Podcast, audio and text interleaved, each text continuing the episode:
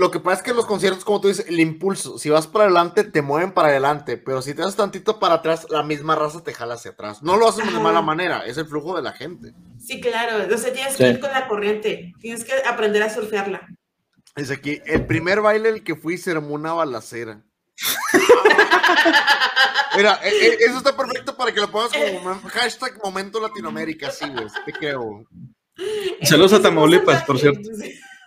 Eso es más salvaje que los conciertos los que he ido.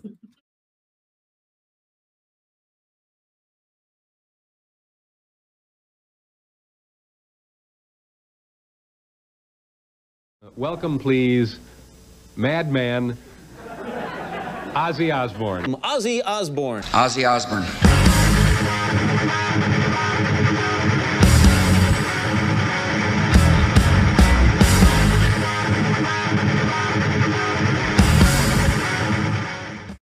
Who the fuck's Justin Bieber? Sean todos bienvenidos a un nuevo episodio de El Consultorio del Dr. Ozzy, el podcast en el que el superviviente definitivo del rock y el príncipe de las tinieblas, mejor conocido como Ozzy Osbourne, nos da consejos médicos desde su vasta, vasta experiencia. Pero antes voy a presentar a mis amigos. Tío Murphy, ¿cómo estás esta noche? Perfecto. Muchísimas, muchísimas gracias. Gracias por acompañarnos en este hermoso sabadito. Cambiamos un poquito los horarios, pero aquí andamos, aquí seguimos. La verdad, bastante contento. Tenemos muchas ganas de el programa. No pudimos porque, la verdad, el, talento artístico que tenemos, pues, abarca el resto del mundo. No sería, no sería bueno guardarlo solo para nosotros y pues tuvimos que llevar a Moni importación allá al viejo continente, pero ya regresó. Entonces, la verdad, este programa se lo debíamos bastante, raza, se lo debíamos muchísimo, pero yo estoy muy, muy contento porque hoy tenemos invitados de lujo. Cada día con más ellos en el pasaporte. Así es. esperemos que, esperemos que el próximo año más. Sí, sí. No, no, que esperemos que el próximo año sea más. Tenemos invitada también a Moni, Moni Castillo Art. ¿Cómo estás, Moni? Muy bien, muy bien. ¿Y ustedes cómo están? Gracias por invitarme, como siempre.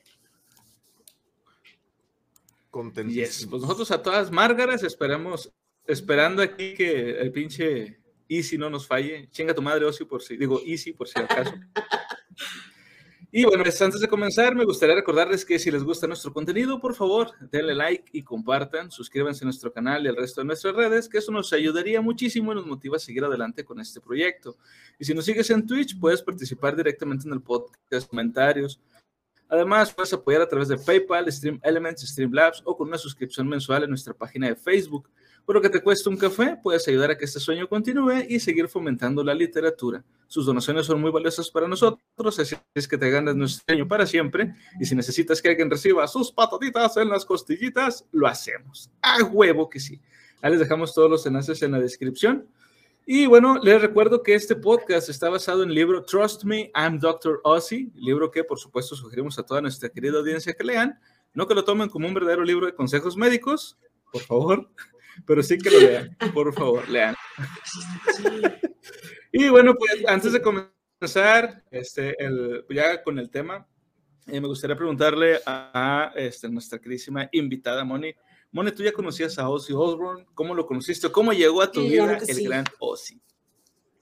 Pues mi familia siempre ha sido metalera, entonces mis hermanos sobre todo son quienes escuchan a Ozzy y por casualidad también, cuando, cuando MTV era, empezaba la decadencia de MTV, salió el show de los Osborne, que yo era súper fan porque me parecía muy chistoso ver cómo un viejito, o sea, la vida día a día de un viejito todo rockero, ¿no? Entonces, a mí me gustaban mucho los Osborne. Y aparte soy fan de la hija, ¿no? Entonces, este, eh, por eso conozco a Ozzy. Ok. Sí, de hecho, mucha gente llegó a conocer realmente a Ozzy Osbourne, o sea, digamos ya mainstream, este, por el programa de televisión.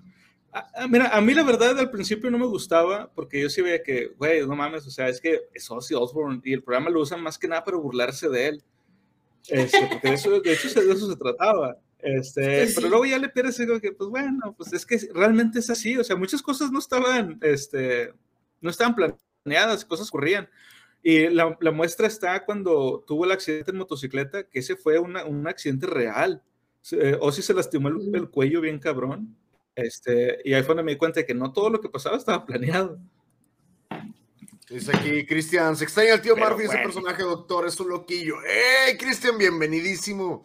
Muchas gracias, viejo. Bienvenidos, super invitados. Gracias. Gracias por darte la vuelta, viejo. Yo también los extraño bastante. En las tardes tienen chance, vean a Conan manquear bien duro con los videojuegos. Ya los programas de los podcasts los hacemos los fines de semana. Pero entre semana pueden disfrutar toda la semana. Conan, el día que lo pongan y lo sintonicen, va a estar haciendo algo interesante o por lo menos lo va a intentar. El intento se hace. Claro. Bueno, vamos a comenzar el tema con este, algunas palabras precisamente del propio, del propio Ozzy. Dice, no me gusta ninguna de esas tonterías orgánicas. La gente piensa que estás comprando otro día en esta tierra cuando pagas por esas cosas, por esos productos, pero en realidad solamente los estafan. Si quieres algo orgánico, cultívalo tú mismo. Solía hacerlo cuando me casé con mi primera esposa y teníamos una casita en Ranton, Staffordshire. Un sembradío también resulta ser un gran lugar para esconder tus bolsas de drogas. Habiendo dicho esto, siempre me drogaba y olvidaba dónde enterraba las cosas. Una vez pasé una semana entera en el jardín tratando de encontrar un trozo de hashish afgano. Mi mujer pensó que estaba realmente preocupado por mis zanahorias. Dice, supongo que cuando la gente escucha historias como esta, pueden pensar que soy demasiado mal ejemplo para dar consejos. Yo no lo discutiría y odiaría que alguien pensara, oh, si Ozzy sobrevivió a todo este comportamiento escandaloso, yo también puedo. Pero ¿sabes qué? Si la gente puede aprender de mis estupideces sin tener que repetirlas, o si puedes consolarse con las cosas locas y jodidas por las que ha pasado mi familia a lo largo de los años, o si solo escucharme hablar sobre las colonoscopías los hace sentir menos avergonzados de hacerse la prueba del cáncer de colon, eso es más que suficiente para mí. El trabajo del doctor Ozzy estaría hecho. Una última cosa, siendo hipocondriaco, nunca le diría a alguien que deje de preocuparse o que regrese más tarde si sus síntomas empeoran. En mi libro comento que eso sería algo muy pendejo, como siempre les he advertido a mis propios médicos. Y cito, un día estaré de pie, estarán de pie junto a mi tumba, y mientras el sacerdote lee el, el elogio fúnebre, mirarán hacia abajo y verán la inscripción en mi lápida, y va a decir, ¿lo ven? Les dije que estaba pinches enfermo. Clásico. Clásico esa frase para un hipocondriaco. Les dije, culeros. Les dije. I told you so. Fíjate, fíjate, esos años. I told you ese- so. Fíjate, esos años eran pura parodia, personajes iconos. Sí, la, la gente que sí, digo, Ozzy Osbourne es un personaje, personajazo, digo, donde lo quieras ver. Eso suena demasiado a Pablo Escobar. Te voy a ser muy sincero, me imagino lo divertido que se haber puesto ese pinche jardín, el desmadre que han de haber hecho los conejos, los topos, los pinches caballos, güey, con la quijada toda salteada, güey. ¿Te acuerdas, ¿Te acuerdas ese episodio de, de Los Simpsons donde Claro. Homero agarra el, el cultivo, que no es el cultivo para hacer las, los jugos energéticos? Ah, tú dices el de Munch, sí, sí, claro. exactamente, sí, así fue, así fue. El de nuestra hierba personal. Yo pensé Sí. que decías el de tomaco. Ah, también, También. también, también. Me, imaginé el cultivo de Ozzy, güey, lleno acá de que saliendo unos tomates, unos tomates con acá blancos, güey. ¿Qué es eso? Acá de. En lugar de tomaco, güey, puede ser tomaco cane, güey. O sea, todo blanco y lleno de tomate. Es Muy tomacocaína. Que era Toma tomacoína. Kane, toma coína. Güey, horrible, güey. Entonces tenía un ingrediente especial. La gente de esos años, yo imagino, decía a sus hijos: Mira, esto es la cura. Te voy a decir algo, eh, Cristian. En esos tiempos, dejando de cosas, muchos ingredientes naturales que se mezclaban entre la Coca-Cola y entre algunos otros productos de la época tenían altas sustancias mm, entre adictivas y alucinógenas. Entonces, sí traían ahí algunas cantidades de, de enervantes, viejo. Muchos, muchos de las sustancias. Muchos años después se, se llegó a prohibir, pero sinceramente, como que los 60 fueron otra época. De Sí, Por cierto, hay por ahí una teoría, igual luego la, estaría, estaría padre que un día la cotorreáramos eh, de sobre eso, que dice que toda la situación esta de los asesinos seriales en, que, que se dio en los, principalmente entre los 70, finales de los 70 y, y- y mediados de los 90, se debe a todo el uso de drogas que hubo en épocas previas, o sea, en los 60. Ahora, si Tiene sentido. yo, yo jalo, yo jalo, bueno, yo jalo. Si te acuerdas, ya tuvimos alguna vez que en los 60 se hacía una distribución, de hecho lo vimos en eh, grandes conspiraciones eh, de la historia. Si tienen oportunidad de revisarlo, el podcast eh, del libro de Santiago Camacho lo tenemos ahí en el canal, está buenísimo. Pero una de las teorías es que dentro de los años 60 se comentaba que mucha de la droga que se distribuía era por el mismo gobierno, que ellos controlaban la distribución de droga de aquellos tiempos para que la gente se amenzara, ¿eh? Ay, bueno, pues eh, no te veas, bueno, vámonos un poquito más lejos. Se supone, hay una teoría de que supuestamente en, en la Segunda Guerra, no me acuerdo si eran los nazis o los rusos, ponían sal en el agua potable. Ponían un exceso de sal en el agua potable, entonces eso hacía que este, las personas que lo tomaran como que se sintieran mal o que enloquecieran. Entonces estaba, eh, era como uno, uno, de sus tantos, creo que fueron los nazis, que fue uno de sus tantos experimentos que querían ver a ver qué pasaba. esto me gusta Mengele. Ajá, sí, eh, bueno, y eso, y aparte de que, bueno, esto ya es, a ver si no nos funan. Dale, dale. Eh, pues sí, o sea, en los pueblos, y eso está comprobadísimo, en los pueblos o en zonas rurales donde tienen muy poco dinero, a la gente le pagan para probar medicinas y para probar drogas que no han sido probadas ah, sí. al mercado para ver qué efectos tienen. Entonces... Eh, eh, hasta en las ciudades pasa eso, ¿eh? hay laboratorios que todavía pagan bastante bien por estudios médicos de cierto tiempo y donde te someten a esas, te ponen en los grupos, puede ser de control o, o, los de no, yo estoy seguro que no existe el grupo de control, sinceramente, porque te ponen, no. te ponen, una sarta de babosadas, pero sí existe, o sea, también en, en los, los lugares urbanizados y con más descaro, porque la gente es como que pago trabajo de conejillo de indias, tenga, métase cosas. Ajá, sí, sí, sí. Y a veces ni siquiera avisan, ¿eh? Por ejemplo, eh, sucedió un caso en Argentina del cual mi novio yo creo que es víctima. De un día empezaron a levantar mucha espuma, y mucha espuma, y mucha espuma, y se llenó toda Argentina de espuma. Ajá, o sea, ah, él no dice que él se acuerda, ajá, su hermano dice que no se acuerda. Pero tanto él, mi novio como su hermano estuvieron en la espuma y esa espuma, este, después, o sea, como que fue, fue de un día y ya nunca más pasó, ¿no? Pero uh -huh. a, a, raíz de eso, mi novia ha tenido muchas alergias, muchos este, problemas del corazón, muchos, y su hermano igual, ¿no? Entonces dices, mmm, mmm, quién sabe qué habrán soltado ahí que pues sí, Sos, ajá. Sospechoso, muy sospechoso. Sospechoso, sí, ajá.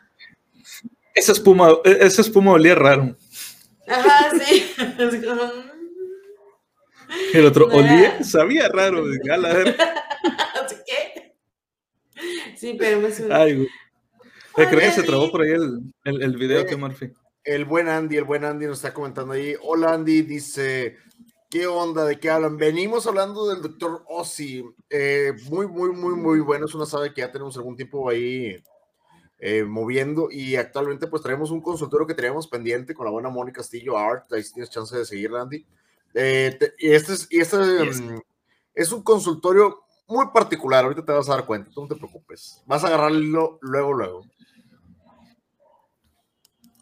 De hecho, un, cons- un consultorio muy particular. Bueno, vamos entonces con la primera pregunta que le hicieron al doctor Rossi eh, en esta sección. Bueno, para que no sepa, habíamos estado platicando este, por secciones este libro. En la sección que vamos a comenzar ahorita, o que vamos a continuar más bien, es eh, la sección de quejas poco comunes del doctor Rossi, de la letra A a la Z.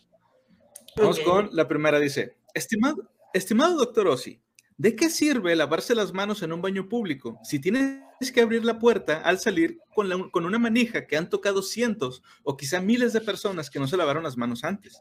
He intentado solucionar el problema tirando de la manga sobre mi mano cuando toco la puerta, pero eso también es asqueroso. Soy Chris, de Newcastle. Y antes de, antes de que leamos la respuesta del doctor, sí les quería preguntar esto a ustedes también, porque yo la verdad no me había puesto a pensar en eso, porque dije, bueno, me lavo las manos y pues ya ahí tranquila. Y ahora más con esto de, de- de estar usando el desinfectante, dije, pues no hay tanto pedo. Pero ya cuando lo piensas, sí es cierto, o sea, tú te lavas las manos, pero ¿cuánta gente no la ha tocado y no se las lava? ¿Ustedes habían pensado esto? Fíjate que yo no lo había pensado hasta la pandemia. O sea, yo siempre me lavo las manos, siempre así como que... Y es más, te voy a decir algo más asqueroso. Yo antes me secaba las manos con el secador de las, de las manos. Malísimo eso, ¿eh? Ajá, porque yo decía, no voy a gastar papel. Luego un día vi un post en Facebook donde quitaban el secador de las manos y todo el hongo ahí, todo, todo corroído, así, y todo el polvo y todo. Y yo dije, ¡Ew! Prefiero matar árboles. O sea, o sea, es como, no, güey. No, o sea, qué asco. Entonces, la solución que yo vi que pusieron, o sea, base a la pandemia, que un chavo como que, es, Ujú. ¿cómo se les dice a estas personas que, que son, este, que tienen fobia a las bacterias? Germófobo. Ándale, un chavo que yo conozco que es germófobo decía, ay, pues es que yo no sé por qué no haga, o sea, agarra la, la, el, ¿cómo se llama? ¿El papel? El papel, ajá, y Abre con el papel, la con la, le abren la manija, por eso está a un lado el bote de basura, para que tú tires ahí el papel y te salgas. Y yo, ¡oh! Cyberpunk Brujo. 2020-77, güey. O sea, sí, A huevo. ajá. Y yo dije, eh. Entonces a partir de ahí como que aplicó esa. Fíjate, que no, yo- a mí sí me da, digo, yo no, yo no es germofobia, la verdad, es como que una cuestión muy natural, digo, como tú dices, a mí, a mí me encantan los baños que tienen pedal, para la gente que no lo sepa, hay baños que en lugar de tener la, manita, tiene un pedalcito abajo para que no tengas que tocarlos y con el pie tranquilamente puedas, este, bajarlo. Me encanta que tengan eso. Ah, Cuando sí. tienen este tipo de puertas, yo la neta sí, sí me he quedado pensando en eso, me he quedado pensando en soluciones como tú dices, que la manguita, que a lo mejor usan un papelito, una servilleta y luego tirarla afuera. No, yo, yo creo que la mejor, güey, sería llegar directamente a la puerta y, y con la boca, güey, de lado intentar abrirla, güey. ¡Ew! ¡Eh! ¡Ah, guácala, güey! de- ladito, güey. ¡Es peor! Y luego, ya- y luego ya la abres, güey. El problema es que si son de las que tienen como que perillita, güey, vas a batallar, güey. Pero son soluciones, güey, son soluciones. Así evitas tocar cosas que te dan asco, güey. Ya cuando algo te entró, ya cuando algo entró en el hocico, mira, ya te da lo mismo, pero tocarlo, güey, es muy diferente. Dice, o se utilizaba anteojos, sí, viejo, unos redonditos bien bonitos de colores, a todísima madre. Clásicos. ¡Eh! Buenas, buenas. Tenemos Buena hambre onda, de buena información y. Hola, Inana, bienvenidísima. Gracias por darte la vuelta por acá. Oli, oli. Bueno, vamos a ver la respuesta del doctor Ossi, que recuerden, es hipocondriaco y un mutante, por cierto. Dice, por fin, he encontrado a alguien más, a alguien más que se asusta tanto como yo. No puedo soportarlo. Ahí estás, restregándote las manos en el fregadero, pero luego al salir del lugar tienes que agarrar un asa que el, que el tipo que tienes delante, que no se molestó en fregar, ya, tiene, ya, ya la usó también.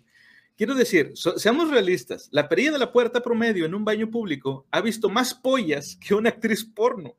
Al igual que tú, también intenté usar mi manga, pero todo lo que estás haciendo es poner los gérmenes en otro lugar.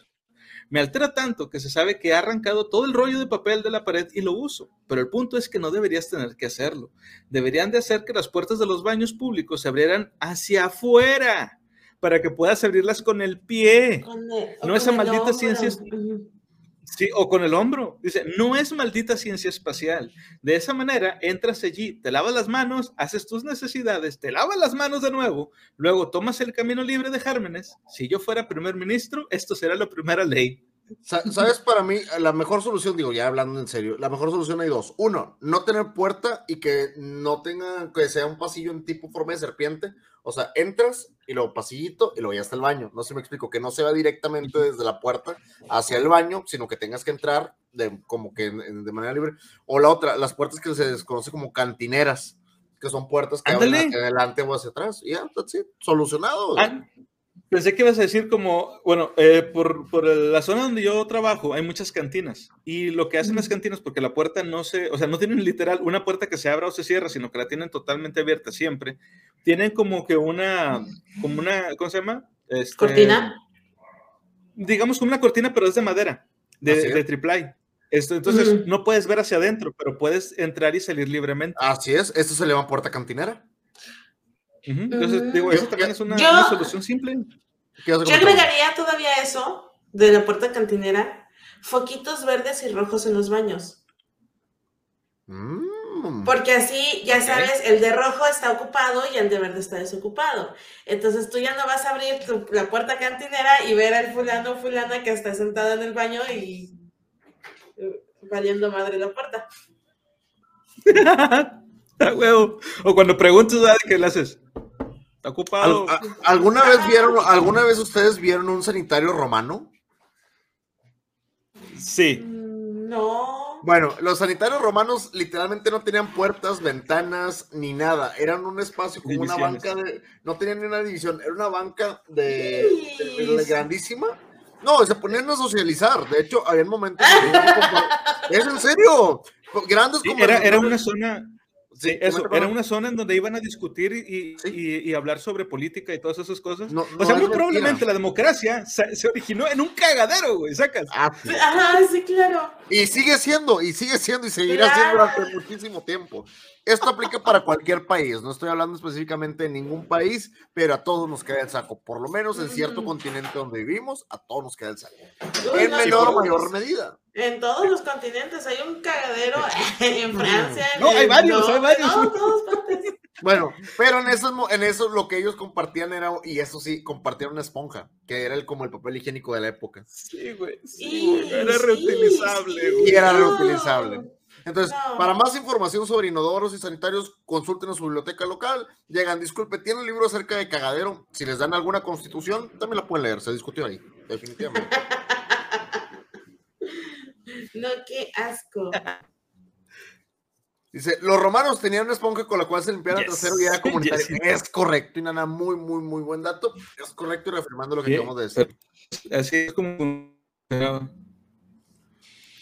Ay, no. Uy, me fui. Ah, ya sé. Este. No, yo los únicos sanitarios más extraños que he visto fueron en Japón. ¿Sí fue en Japón? Sí fue en Japón. Los que están en el suelo. Ah, los, sí, los que están a ras de piso. ¿Los que te venden un chorrito? No, no, esos están chidos. Los que, los que están al ras del suelo, así literal, estás en el suelo y hay, hay un agujerito. Entonces es muy incómodo. Ah, ya, ya es muy incómodo usarlos. Sí. Es demasiado incómodo. De hecho, yo una vez vi, yo una vez vi en, una, en un canal de YouTube que hacían bromas, ya ves que los japoneses son bien pesados para las bromas, este, de que se sentaba el vato ahí, o sea, se agarraba como de unos tubos y pues estaba acá de aguilita el güey, pero donde se agarraba estaba, ah, eh, tenía unas llantas, entonces de repente se caían las puertas de los lados, se caía el techo por un lado y esa madre salía corriendo. Iba el vato ahí así con la... Épico, güey. Güey, güey, estaría bien verga, güey, para, si eso se hubiera hecho en Latinoamérica, güey, la broma se hubiera llamado Goka Kart, güey. Sí, claro, claro. Qué horrible la gente, pero sí, Japón es muy pesado en esas bromas, güey, demasiado. Muy buenas, por cierto, pero demasiado pesado. Yo pensé que ibas a decir que iba a haber alguien en el baño haciéndole cancho, güey. no, pero sí, están, están muy, muy cabrones. Bueno, vamos con la siguiente. Dice, estimado doctor Ossi, ¿Qué opinas de esta locura por usar desinfectantes para manos obsesivamente durante todo el día? Lo menciono porque recientemente tuve que estrechar la mano de alguien al comienzo de una reunión de negocios y no sé si había desecho de toda esta, este, esto, de toda esta desinfectante. Así es que me quedé con la palma toda pegajosa. Encontré todo bastante ofensivo, para ser honesto. Eh, soy Emon Limerick, de Irlanda. Por cierto, antes de que alguien vaya a salir con que, oh, es que el, que el coronavirus y la verga, este libro se escribió mucho antes y o sea que había lugares en donde ya se utilizaba esto de desinfectante. Aquí en México yo creo que lo empezamos a usar hasta que pasó lo de la, ¿cómo se llamaba la otra, la, otra pandemia la que se le la H1N1 influenza. Esa mira. Ándale, la influenza. Entonces, aquí lo empezamos a utilizar con eso, pero ya con esto del cobicho, pues ya fue donde este, ya explotó y empezamos a usar todo este pedo. Pero bueno, al parecer, en, en, al menos en Irlanda ya lo usaban. ¿Cómo los tiempos, o sea, cómo los tiempos y cómo el cobicho cambió la sociedad, güey? Antes se hubiera dicho, güey, no mames, estoy en la mano de gel y ahorita, ay, gel gratis, lo agarrabas, güey, te embarrabas tú también. es que. no, qué asco. ¿Por qué está desinfectado? Fíjate que, fíjate que yo lo único que agradezco de eso, güey, dentro de la pandemia, güey, es que podía estar alcoholizado todo el tiempo y si la gente decía, huele a borracho, yo, no, es un chingo de gel que me eché las manos, güey. Y puedes andar pedo por la calle. Dice aquí, ah, Nana, dice, el maestro, así es como conocí a mi alumno, compartieron la esponja y de ahí surgió todo. Viejo mañoso. Ah, viejas prácticas romanas, claro que yes. O sea, perdona, pero eran viejas prácticas romanas que están muy, hay, hay vasijitas y, hay recuerditos de la época medio curiosones. Sí, sí de hecho. Sí, bueno, dice, dice el doctor Ossi, Curiosamente, el otro día me pasó algo similar con John Collins en el ascensor de mi edificio de apartamentos en Los Ángeles. Fui a darle la mano y ella dijo, oh no, sí, no puedo enfermarme. Eso sí, puedo entender la preocupación. Soy cantante, así es que si me refiero en el camino, los espectáculos pueden cancelarse y el sustento está en juego. Es por eso que uso el limpiador de vez en cuando cuando estoy haciendo una promoción. Habiendo dicho esto, nunca le he dado a nadie un pegajoso, Si alguien me lo diera a mí, no lo olvidaría pronto. Quiero decir, ¿cómo supiste que era loción de la en la mano del tipo? ¿Cómo sabes que realmente era una loción, güey? Por lo que sabes, podría haber dejado, de, ah, podría haber dejado uno debajo de su escritorio. Personalmente le habría dicho, ¿qué diablos es esto? Y luego le habría limpiado, lo, lo hubiera limpiado con su propia corbata. Definitivamente. Sí, sí, claro. Sí, por eso, o sea, a mí creo que una de las cosas más maravillosas de la pandemia fue el, el espacio personal. Bendito sea, y también el, saludar de beso y el este, ya no estrecharse la mano. Eh, Me dio un pasito. Ah, de menta. Ya nada más el puro, el fist bump. Ajá, sí, ándale, porque ahí ya pues chocas y ya no sabes, o sea, si se agarró, si no, tiene, si no se lavó las manos, si trae las manos cochinas o no sé, ya no, ya no pega, o sea, ya es como, eh, sí, nudillos, del mínimo contacto. Y, te echas, y te echas acá el desinfectante. Ah, sí, eso Sí, güey. Gana, güey. no. sí. Perdón, la- y- pero, Pero bueno, ya puedes ¿les ha decir pasado esto perdón, la ustedes? costumbre. Sí, a huevo. De que te saluden así, que tenga como que algo pegajoso en las manos, alguna loción o crema. Sí. Me ha, me ha pasado de una manera, no diría que agradable, pero no lo digo, no lo digo mal. Este, a lo mejor que alguna de mis hermanas haya tenido como que esas cremas, pero esas cremas a mí no me gusta el olor que tienen, que son muy dulzonas, como tipo esas cremas que se ponen de olor a Sí, vainilla. fresita, ajá. Fresa- sí, ent- entonces de fresa y ese tipo de cosas. Me ha pasado de repente que te saludan o algo y te tocan así y de repente queda tal el embarradero de crema y tú de que "Ah, no me gusta. Eso y un abrazo, y esto fue un abrazo, fue un abrazo de, pero de eh, un infante, pero es que estaba lleno de crema de bloqueador solar, güey. Ah, y, se- y me man- y me organizados. manchó, y me manchó todo, así como que yo, no. Pero, Y el morrillo, ¡ah! Siéntale así. Sí, no, como que limpiándose con uno y todo de que no, no hagas eso. No hagas eso. Pero pues actualmente y hasta la fecha creo yo que sigue siendo como que descortés patearlos. Pero si no, con todo gusto le hubiera respondido como que no. Mira, a mí lo que me ha pasado es eh, dar la mano a personas con manos sudadas. Oh. Sí, y eso me da Sí. mucho asco, pero y aparte, o sea, como que inconscientemente lo hago de que siento la mano sudada y automáticamente me la limpio, o sea, frente a ellos, es como, ¡ew! ¡Ah, huevo! O sea, lo hago sin querer, porque, o sea, porque no me gusta, ¿no? Agarrar un No, que se note, gente. que se note que, Como, que- que como- te como dio asco. consejo, Moni, como consejo, tú que, tú que vas a estar ahí digo, presentándote físicamente y que de vez en cuando algún fan se te va a acercar, llévate guantes. Llévate guantes, pero súper calientitos, de lana, forrados de algodón, lo que tú quieras, que estén súper calientitos. Y te los pones, y cuando ves a saludar de alguien, sacas la mano del guante, la sacas toda sudada para que, a ver quién, a ver a quién le sudan más las manos. ¡No! ¡Qué No, deja tú, güey. Le da, Moni le da la mano, así bien padre, y el vato. Acá. Oye, pero también puedes aprovecharlo como salida, Moni. Le das la mano y mira con la mina, se, sale- se, se dispara. Sí, no, no, fluidos corporales, qué asco. Buenas noches, viejos sabrosos y distinguida invitada. Gracias, don Kelebra, bienvenidísimo. ¿cómo Gracias por la vuelta. Estamos hablando de fluidos corporales y así. Sí. Ya sabes, temas comunes y recurrentes aquí en la Biblia.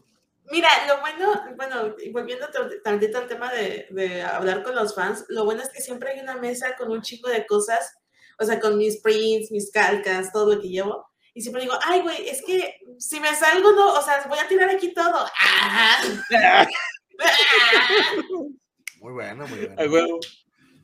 Oye, aunque fíjate que ya pensando bien todo esto, o sea, digo, a gente que sí le ha ocurrido de eso de que te dé la mano gente sudada y cosas así, ya no ves a lo mejor tan mal. Digo, sigue siendo algo pendejo, pero ya no verías tan mal al vato ese de panda que se acuerdan que le dieron un beso y el vato se limpió así como que...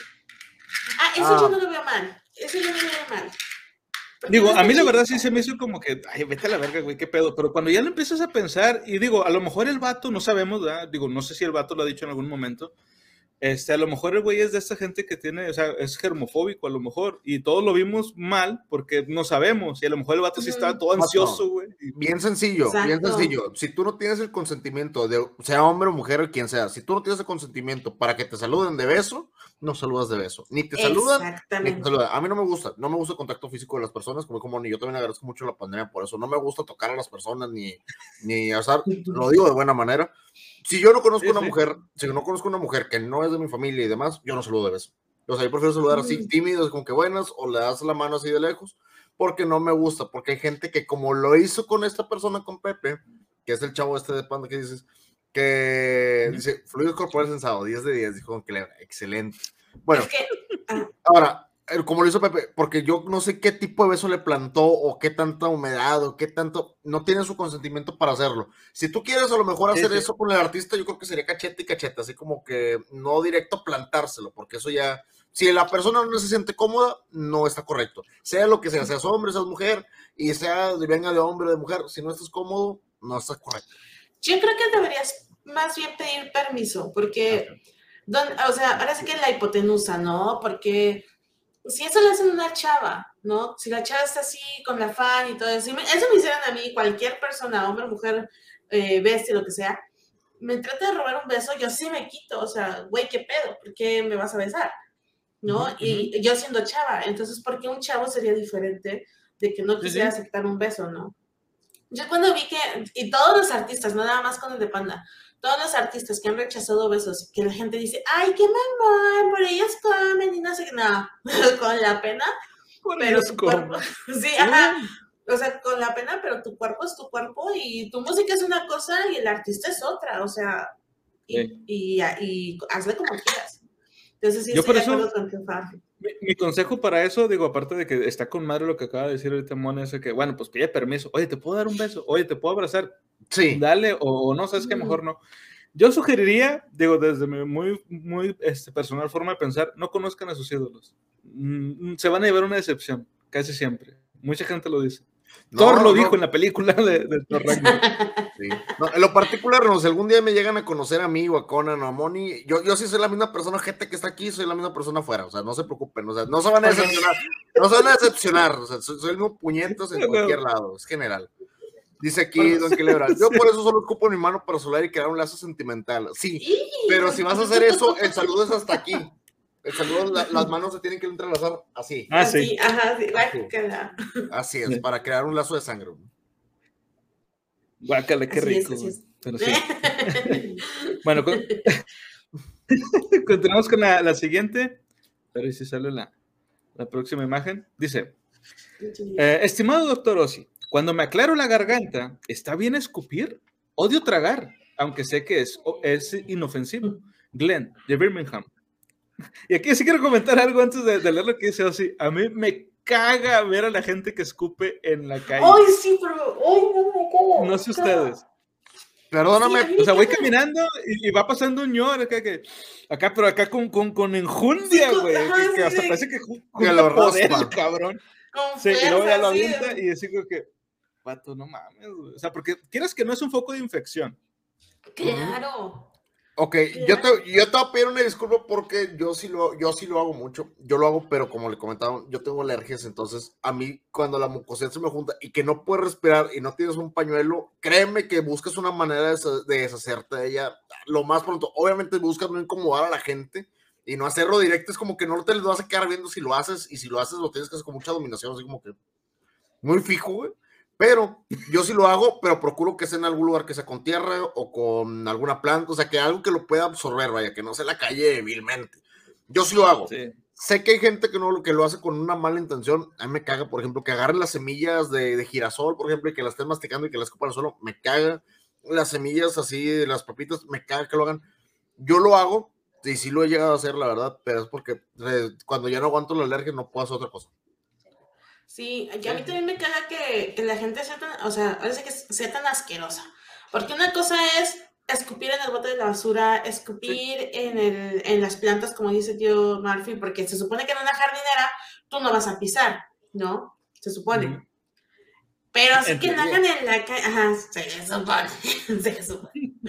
Pero sí que lo hagan en la calle se me hace muy vulgar, demasiado vulgar. O sea, que vas caminando y va caminando el don así, con así tipo lomo plateado, pecho parado, y voltea y y lo Sí. escupe. O sea, una cosa muy diferente es escupirle a los políticos, pero otra cosa es escupir en la Ah, no, sí, sí.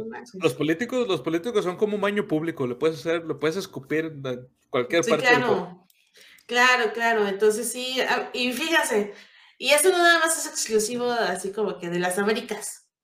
Es también, también lo vi en, en las Europas. En donde no vi fue en Japón y en Corea, donde no lo he visto. Que hagan eso. ¿Escupir en la, en la calle? No. Ajá. Ok. No, no, ahí no he visto, pero en Francia y en, y en España sí vi, sí vi señores que iban, o sea, que de repente iban caminando así, de lo más, o sea, de lo más cool y de repente, y así como que se volteaban al suelo, escupían y seguían caminando y era como, dude, guácala. Ahorita, antes de que leas el comentario de, de que nada más quería comentar algo. Fíjate, a mí me parece asqueroso, güey, eso de que, vomi- que vomiten, este, que escupan en la calle. He visto que lo hacen en la ruta urbana, güey. Eso sí, de que Ah, no, mames, güey. no manches. Si tú eres de los que hacen eso, chingas a tu madre, güey, neta. Neta, no, no, güey, no, no. Es más, si nos, Sí. si nos sigues y estás haciendo, y tú eres de los que hace eso, de suscríbete a la verga de que, güey, no te queremos. Exactamente, sí, Pues bueno, es a- muy a- asqueroso. ahora sí el, el- el- de Calebra. Dice, todo siempre con el permiso de la gente. Con porra aparte una ceja con tu consentimiento. ah, ese nos fue Conan. Sí, se nos fue, vato, reinicia, reinicia.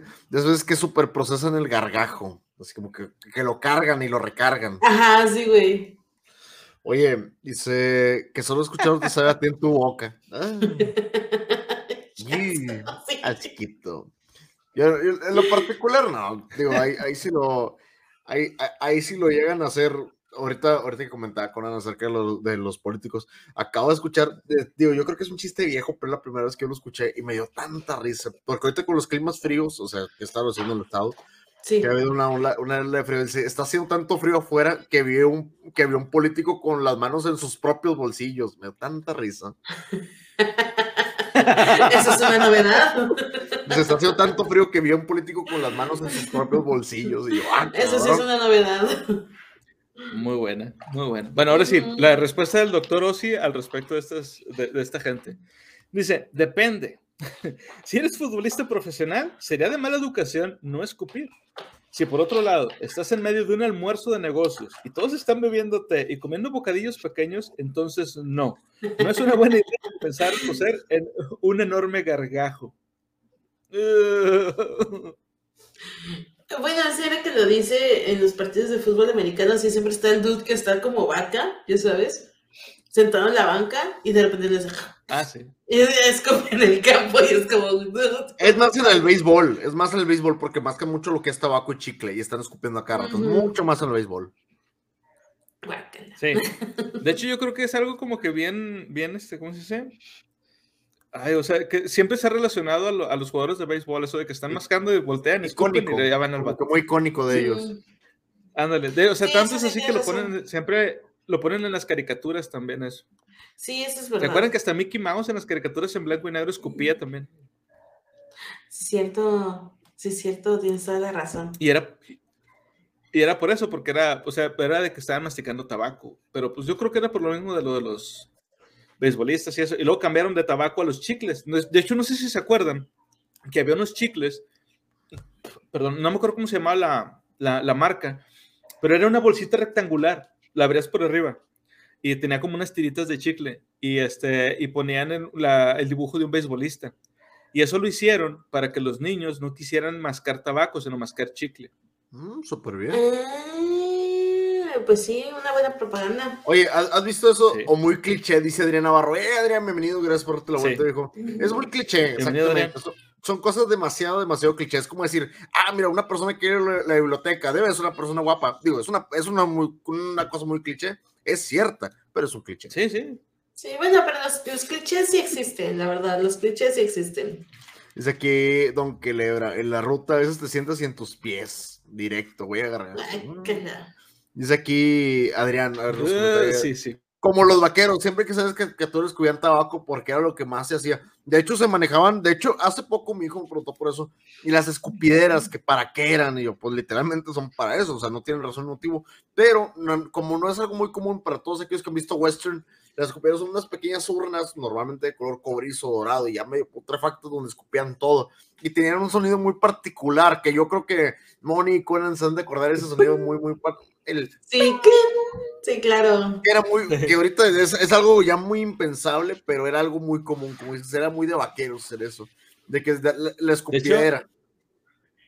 De hecho, yo me acuerdo mucho de una escena, obviamente la, la, la van a recordar, en la película Volar al Futuro 3, cuando este Marty está bailando como si fuera Michael Jackson y cuando brinca cae con los pies, que le pega a la tabla que traía la escupidera y donde le cae sí, a la la escupidera. Ay, sí, a mí. Y que le cae sí, perro sí, loco claro. Tannen, y luego donde se la quita así todo así viscoso, güey. Que, ¡ah! Sí, y la traía en la boca, claro. güey. Sí, güey, es lo que te, algo muy, muy, muy icónico de vaqueros, es correcto. Ay, güey. Chingada. Dice aquí Laura, eh, bienvenida Laura, dice aquí, guácala, gargajito fresco, bueno, tibiecito, uy, temperatura ambiente. Ay, Sí, ya, cambiemos de tema, por favor. Sí, vamos a ver, vamos a cambiar de Ah, qué perrasco. Bueno, ya. Vamos con lo siguiente.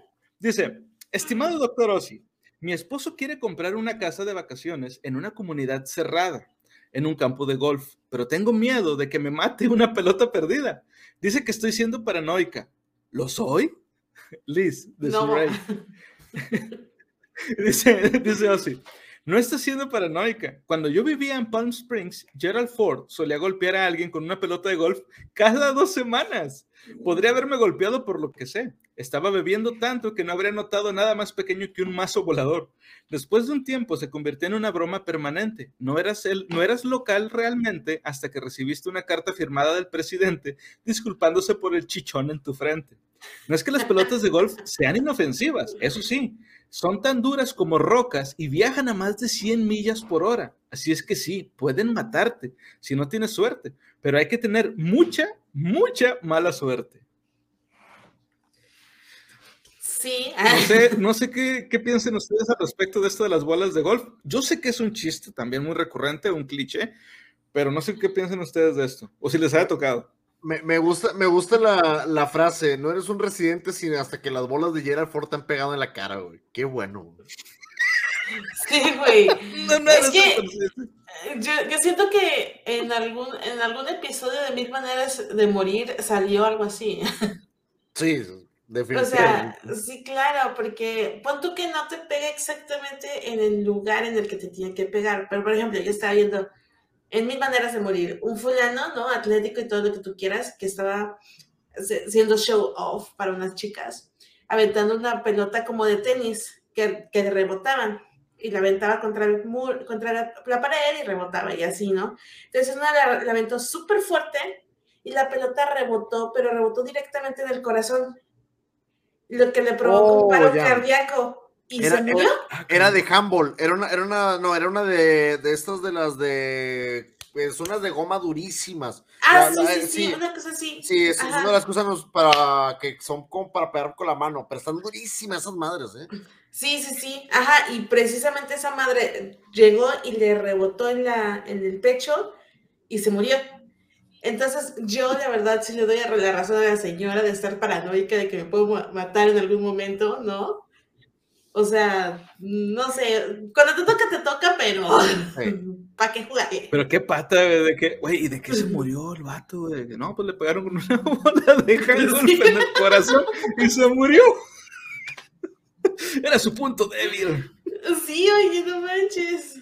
Dice aquí Adrián, si con trabajos esquivaba las de fútbol, ahora las de golf. Y duelen güey. muchísimo, eh, que son pequeñas balitas y duelen durísimo, durísimo. Sí, Pregúntale a Steve O cuántos no haber recibido, digo, si tienen chance de, chequense en yacas, algún, algunos buenos pelotazos se han, se han llevado con ellas.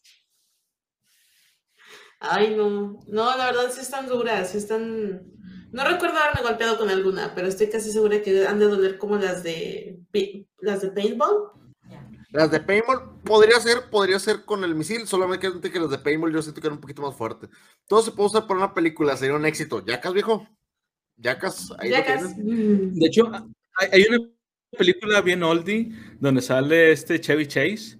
Este, digo, si, si les gusta así de películas que tengan que ver con golf y eso, lo hay, digo. Este, es una película vieja de los 70, ahorita no me acuerdo bien cómo se llama, pero creo recordar que es algo así como Gophers.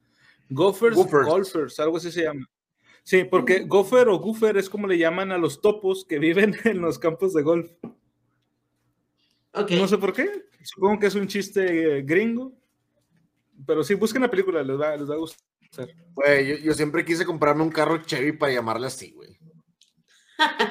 No, no es mamada. Yo me quería comprar, no, me quería comprar un carro, un carro Chevy para decirle Chevy Chase, güey. Mi manera de morir es la representación seas gráfica si te toca ni aunque te quites. Sí, güey. ¿Qué, güey? ¿A poco no es la mamada? O sea, compra- te compras un carro Chevy, güey, y al lado, al lado donde dice Chevy, güey, le pones Chase, güey. Es la mamada, güey. No, sí, es que está Sí, perfecto, güey. Está perfecto. Sí, sí, está la bien verdad es que sí. Verga, güey. Sí, estaría bonito. Chevy Chase. Ah, huevo. Bueno, vamos con el siguiente, el siguiente tema, digo, la siguiente pregunta, perdón. Dice, ah. Ah, aquí está. Dice, estimado doctor Ossi, durante más de un año he estado literalmente arrancándome el pelo. Comenzó en un momento en que estaba bajo un estrés inmenso, pero no ha parado. Soy consciente de que se puede describir como una condición mental, se llama tricotilomanía, pero lo considero más como una adicción, como alguien que ha vencido sus propios vicios. Tu sabiduría sería muy apreciada. Eric, de York. Dice, nadie es jodidamente feliz, ¿verdad? La mitad del tiempo estoy respondiendo preguntas de tipos que cambiarían su brazo derecho por algunos folículos más. Y luego estás aquí tú, arrancándote, arrancándotelos a todos de tu propia voluntad. Hablando en serio, deberías hablar con alguien sobre esto, un psiquiatra o al menos tu médico de cabecera, lo antes posible. Quiero decir, sí, puedes llamarlo un hábito, una adicción o lo que sea, pero la conclusión es que te estás haciendo daño a ti mismo y eso es muy difícil. De hecho, no me sorprendería si el tirón de cabellos fuera un síntoma de otros problemas que tienes. Y si recibes algún tratamiento ahora, probablemente te ahorrarás muchos problemas y dolores de cabeza más adelante. Una cosa para preguntarle a tu médico es un curso de entrenamiento de inversión de hábitos. Por lo que entiendo, no implica ningún medicamento real, pero puede ser muy efectivo. O también podría practicar BDSM. BDSM. Sí, claro también. sí. Fíjate, fíjate. Digo, aunque fíjate, no se arranquen los pelos, no hay pedo. Fíjate, yo llegué, a, yo llegué a conocer un poquito de BDSM por una equivocación enorme. Yo originalmente, como ustedes saben, yo jugaba Calabozos y Dragones. Este. Y, y una cosa y la otra.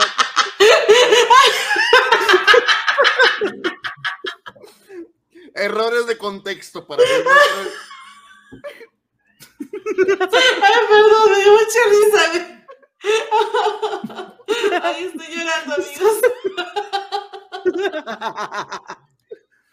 Ay, güey. ¿Cómo pasamos pues. de Calabozos de dragones a BDSM? Ah, pues fácil, Por el calabozo. No, y deja tú, güey. Decía de que Dungeon Master con experiencia, Dungeon Master con experiencia busca el grupo. Y yo, ah, perfecto. Y no era calabozos y dragones, güey, era otro tipo de calabozo, güey.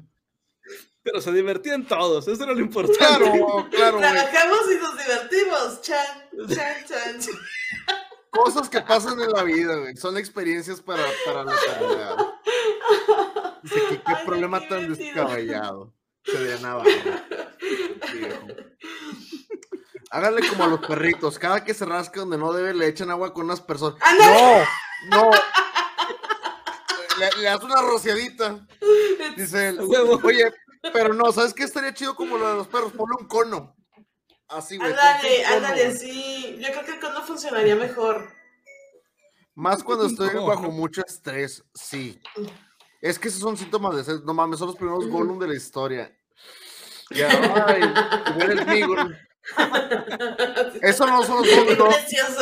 Dice aquí, esos no son los juegos de rol de los que había que buscar. Lo sé, viejo, pero yo la güey, Yo la regué. Yo vi juegos de rol, Ahí llegué.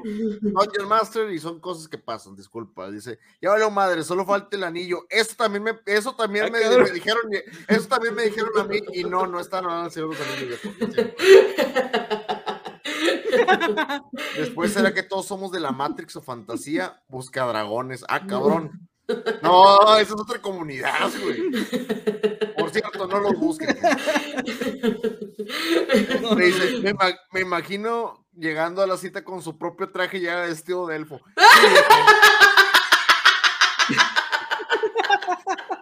Sí, fíjate que ahí fue donde yo donde me di cuenta, güey, que estaba mal, güey, porque yo dije, ¿por qué el enano está vestido en látex, güey?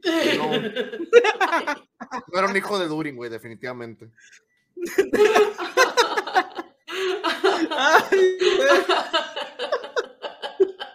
Oh, qué rápido escaló este pedo, güey. Ay, Güey. no, pinches, pinches elfos, Es que, ¿sabes, ¿sabes qué es lo que más me da risa? Este, que justo. Eh, ¿Qué me bueno, pasó a mí? No, no, le pasó a esta Sofía Vergara. A. Sofía Vergara, sí. Bueno, pero ella era al revés, o sea, ella sí estaba hablando de un dungeon de, de Dungeons and Dragons, porque su esposo es Joe Manganiello. Ah, Joe claro. Manganiello es el, el máster más famoso, ahora sí que del mundo, ¿no? De Dungeons, Ah, no de Dungeons and. Dragons. Sí. güey, hay un capítulo en The Big Bang Theory donde eh, William Schaffner, güey, Joe Manganiello y Karina Abdul-Jabbar, güey, juegan en la misma mesa de Calabozos y Dragones. Y ese capítulo se trata de ellos jugando Calabozos y Dragones con ellos. Pero son jugadores de verdad. O sea, son jugadores Sí. de verdad. También Sí, sí. este Big Show es jugador de Dungeons and Dragons. Buenísimo, Big Show es buenísimo como jugador de- de- y es muy, muy, muy, muy bueno roleando, güey, lo que sea. Ajá, Vin Diesel y no sé qué. El luchador. Entonces, cuan- ajá, sí. Entonces, eh, le Ok. estaban haciendo una entrevista a Sofía Vergara y no sé cómo, o sea, pues ya sabes que se supone que ella habla mal en inglés.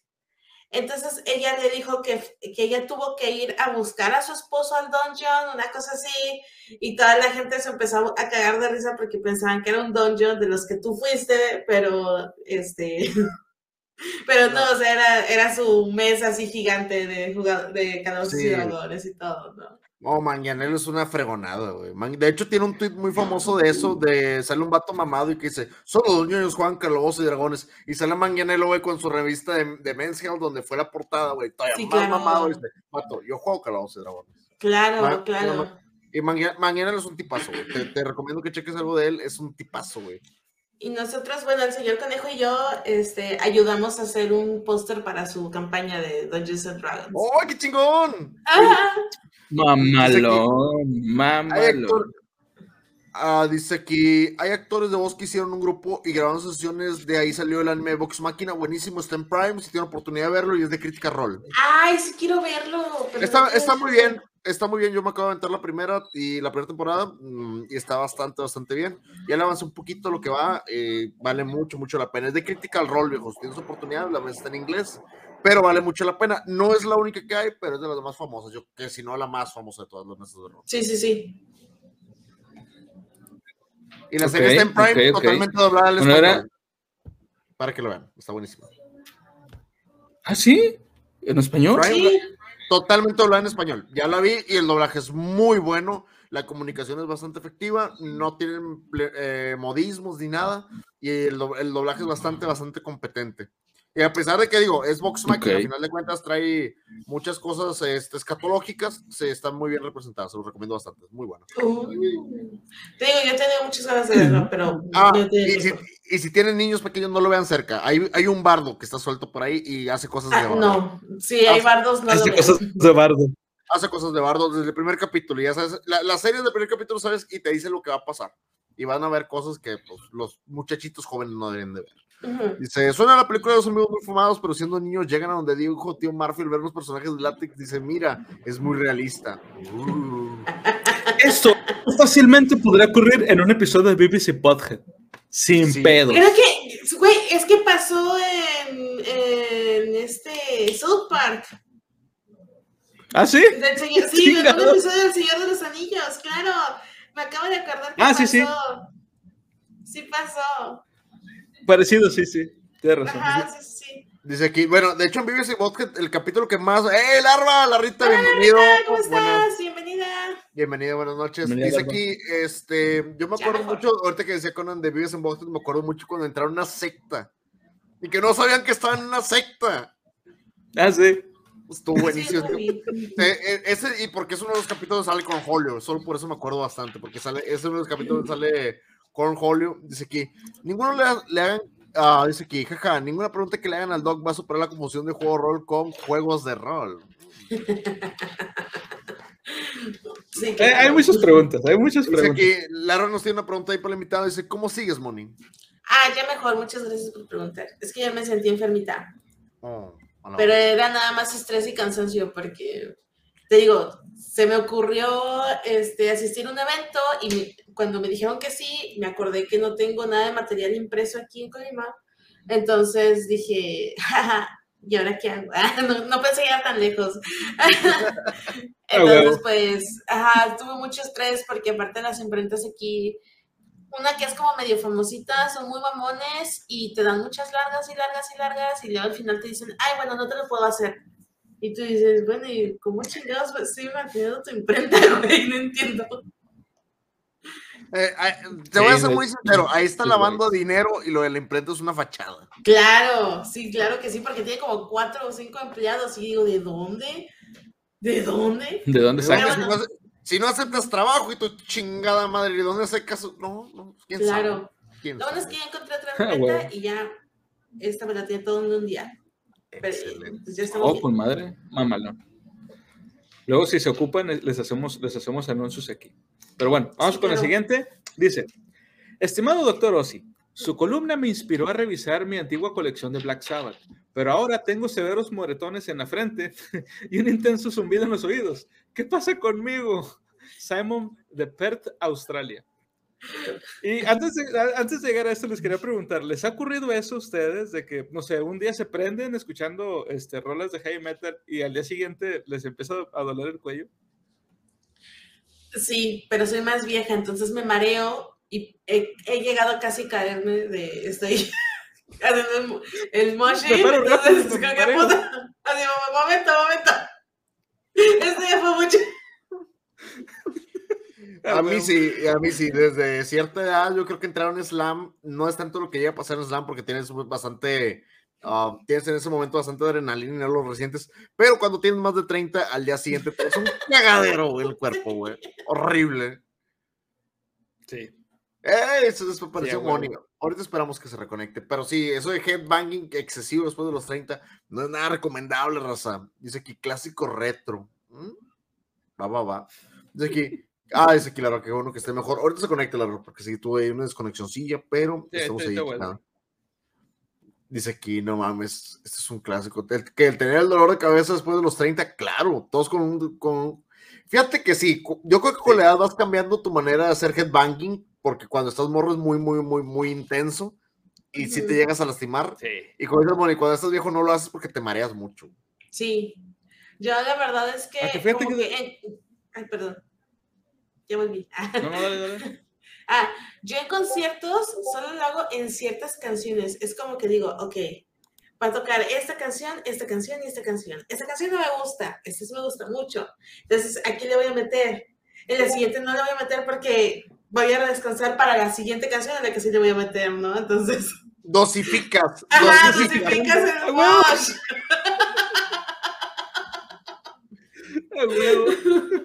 Sí, dosificas el mosh porque Sí, si aplica, no aplica. es imposible. Ay, Dios. Deja todo lo peor. Solo, déjate el headbanging, las rodillas, las piernas, los tobillos cuando estás brincando. Ay, sí, cuando sales de un, este, cosa de un concierto, es un milagro que llegues a tu casa.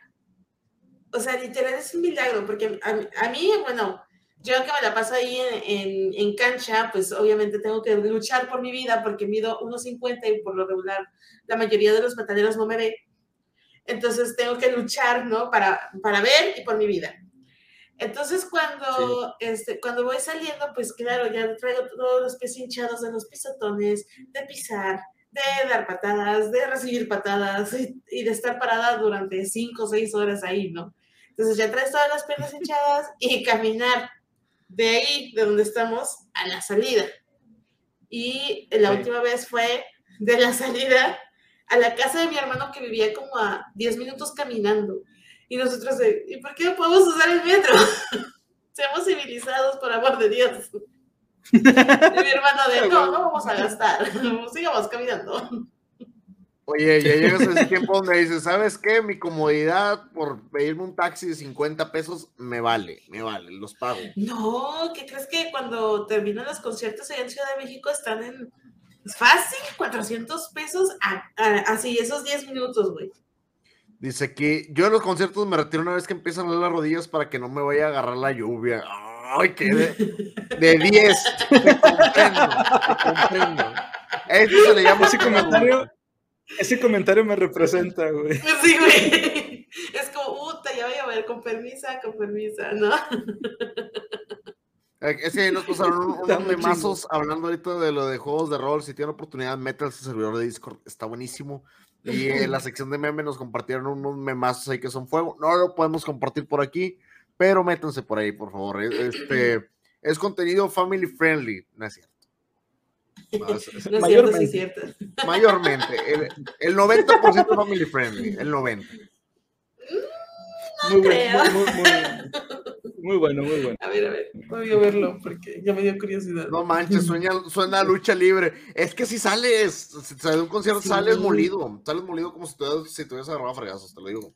Yo creo, yo creo que tu vida no está completa hasta que entres en un mosh o entres a cancha en un concierto de heavy metal.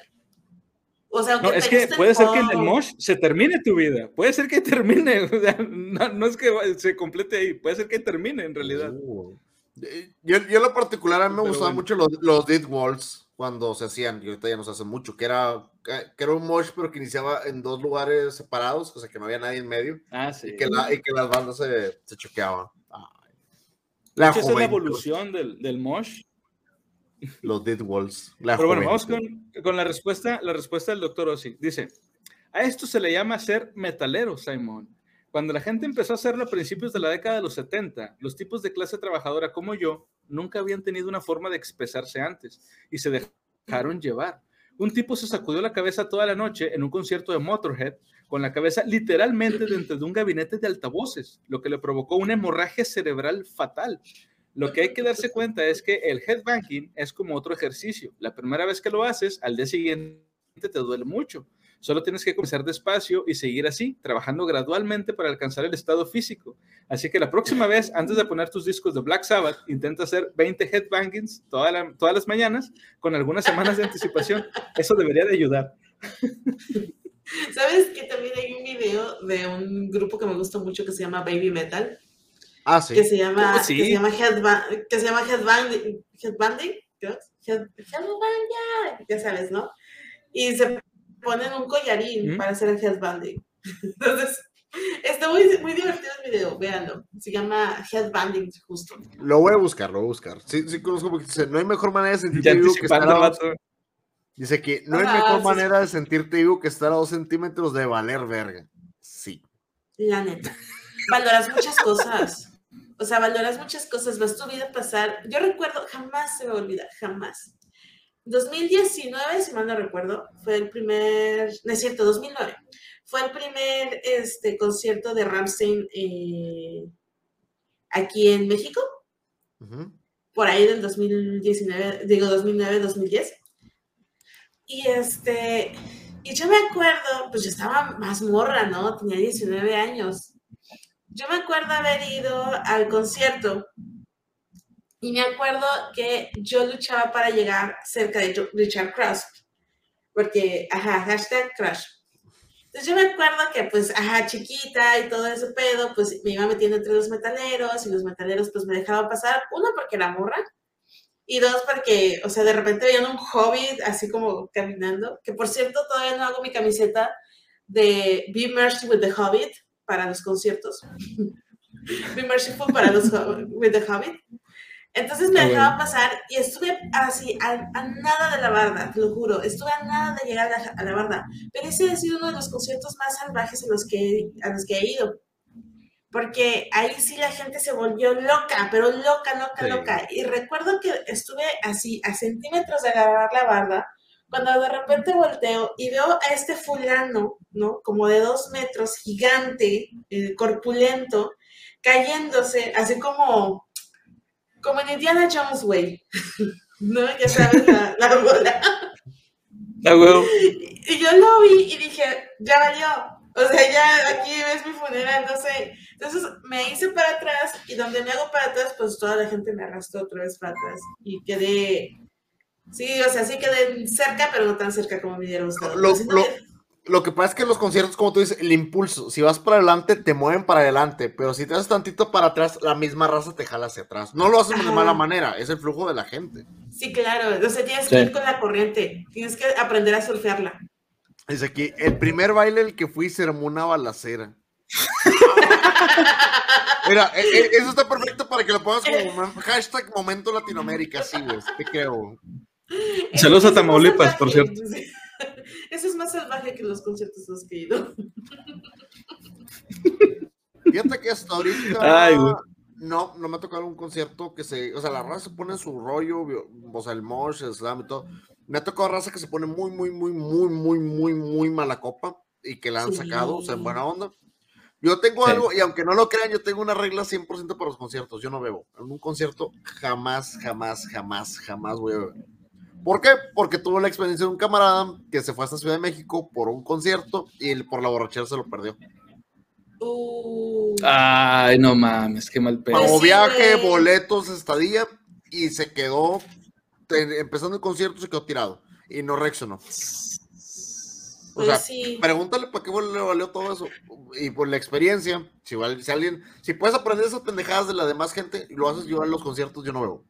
Yo voy, Sí. concierto, me puedo llegar a tomar una, si hay un vaso conmemorativo o algo que me interese, that's it. Lo demás, eh, refresquitos o, o coca. Ya saliendo, ya si quieres, da- déjate caer, pero vive ese concierto al mil. Por dos. Yo también cuando he ido a conciertos me tomo una, bueno, sea, como que el vaso, y eso porque hay vaso conmemorativo. Ahorita ya están caros, así que ya no tomo. Entonces, no, no mames. Dice aquí, saludos desde ta, ta, ta, ta, ta, ta, ta, Tamaulipas. Ah, les, voy, les voy a contar a mí, a, a mí algo que me pasó una vez en un concierto que, tiene, que involucra cerveza y un concierto. Dale. Este, cuando fui al, al segundo Metal Fest que hicieron aquí en Monterrey, que fue cuando se presentó Motorhead, Wasp, Este- buenísimo. Así estuvo Wasp también. Este, yo llegué temprano, pero no tenía mucho dinero. O sea, básicamente tenía lo del boleto y como para cuatro cervezas, máximo. Ah, y para los camiones.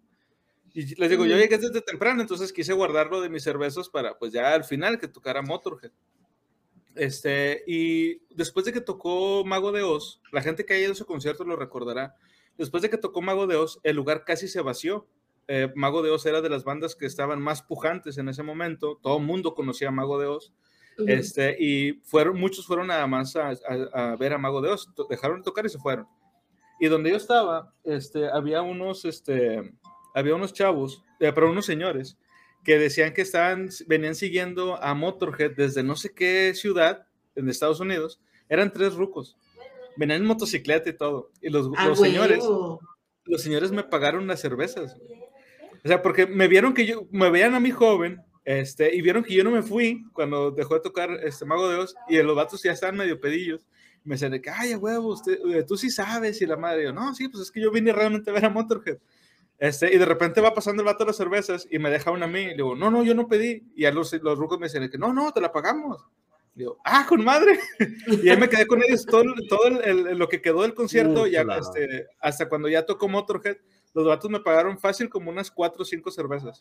No Ya no, tuve, ya no tuve que gastar yo, me la pasé con madre. Güey, qué Pero- chingón, güey. Qué Pero sacas que fue de, ok, ya tomé estando ahí adentro, güey. No me empedé antes porque pues no lo hubiera Sí, disfrutado, claro. la verdad.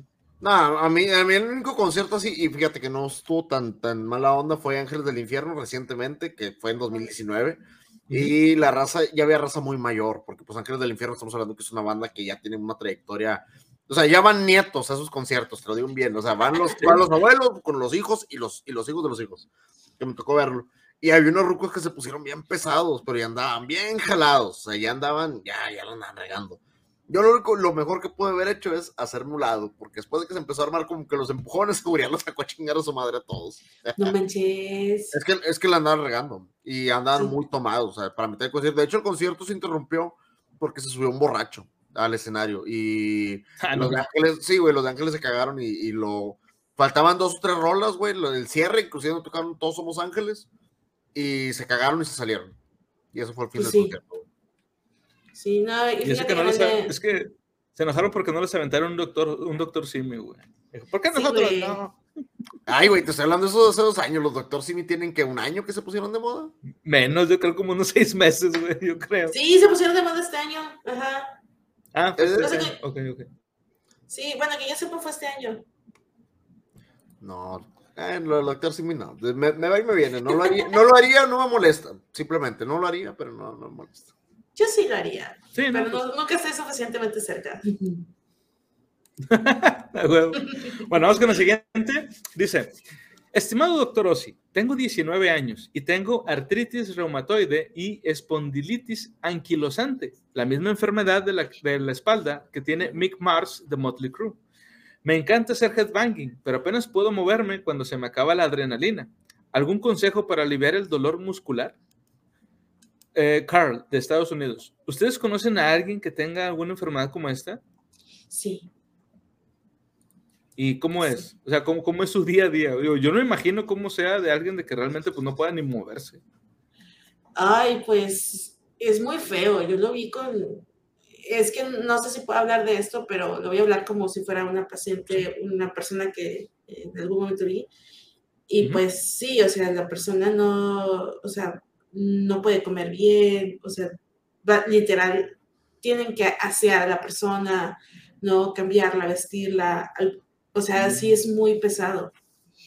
O por ejemplo, también una vez, eh, pues sí, una persona muy cercana a mí tuvo, este, entró en coma y era casi lo mismo, porque nada más podía, bueno, es que no, no era como una coma, era como un pa- una parálisis de que Oh. nada más podía mover los ojos y los dedos y el resto del cuerpo, ¿no? Entonces sí está, sí está pesado, o sea, tanto como familiar como para la persona.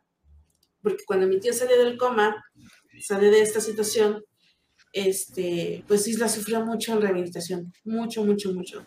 Lamentablemente ya falleció, entonces sí es este, sí, sí es muy fuerte, es muy pesado para tanto la persona como para los familiares porque tú quieres que ella se recupere y la persona no se desespera porque no se puede recuperar, entonces sí es, sí es feo, bueno. sí es feo.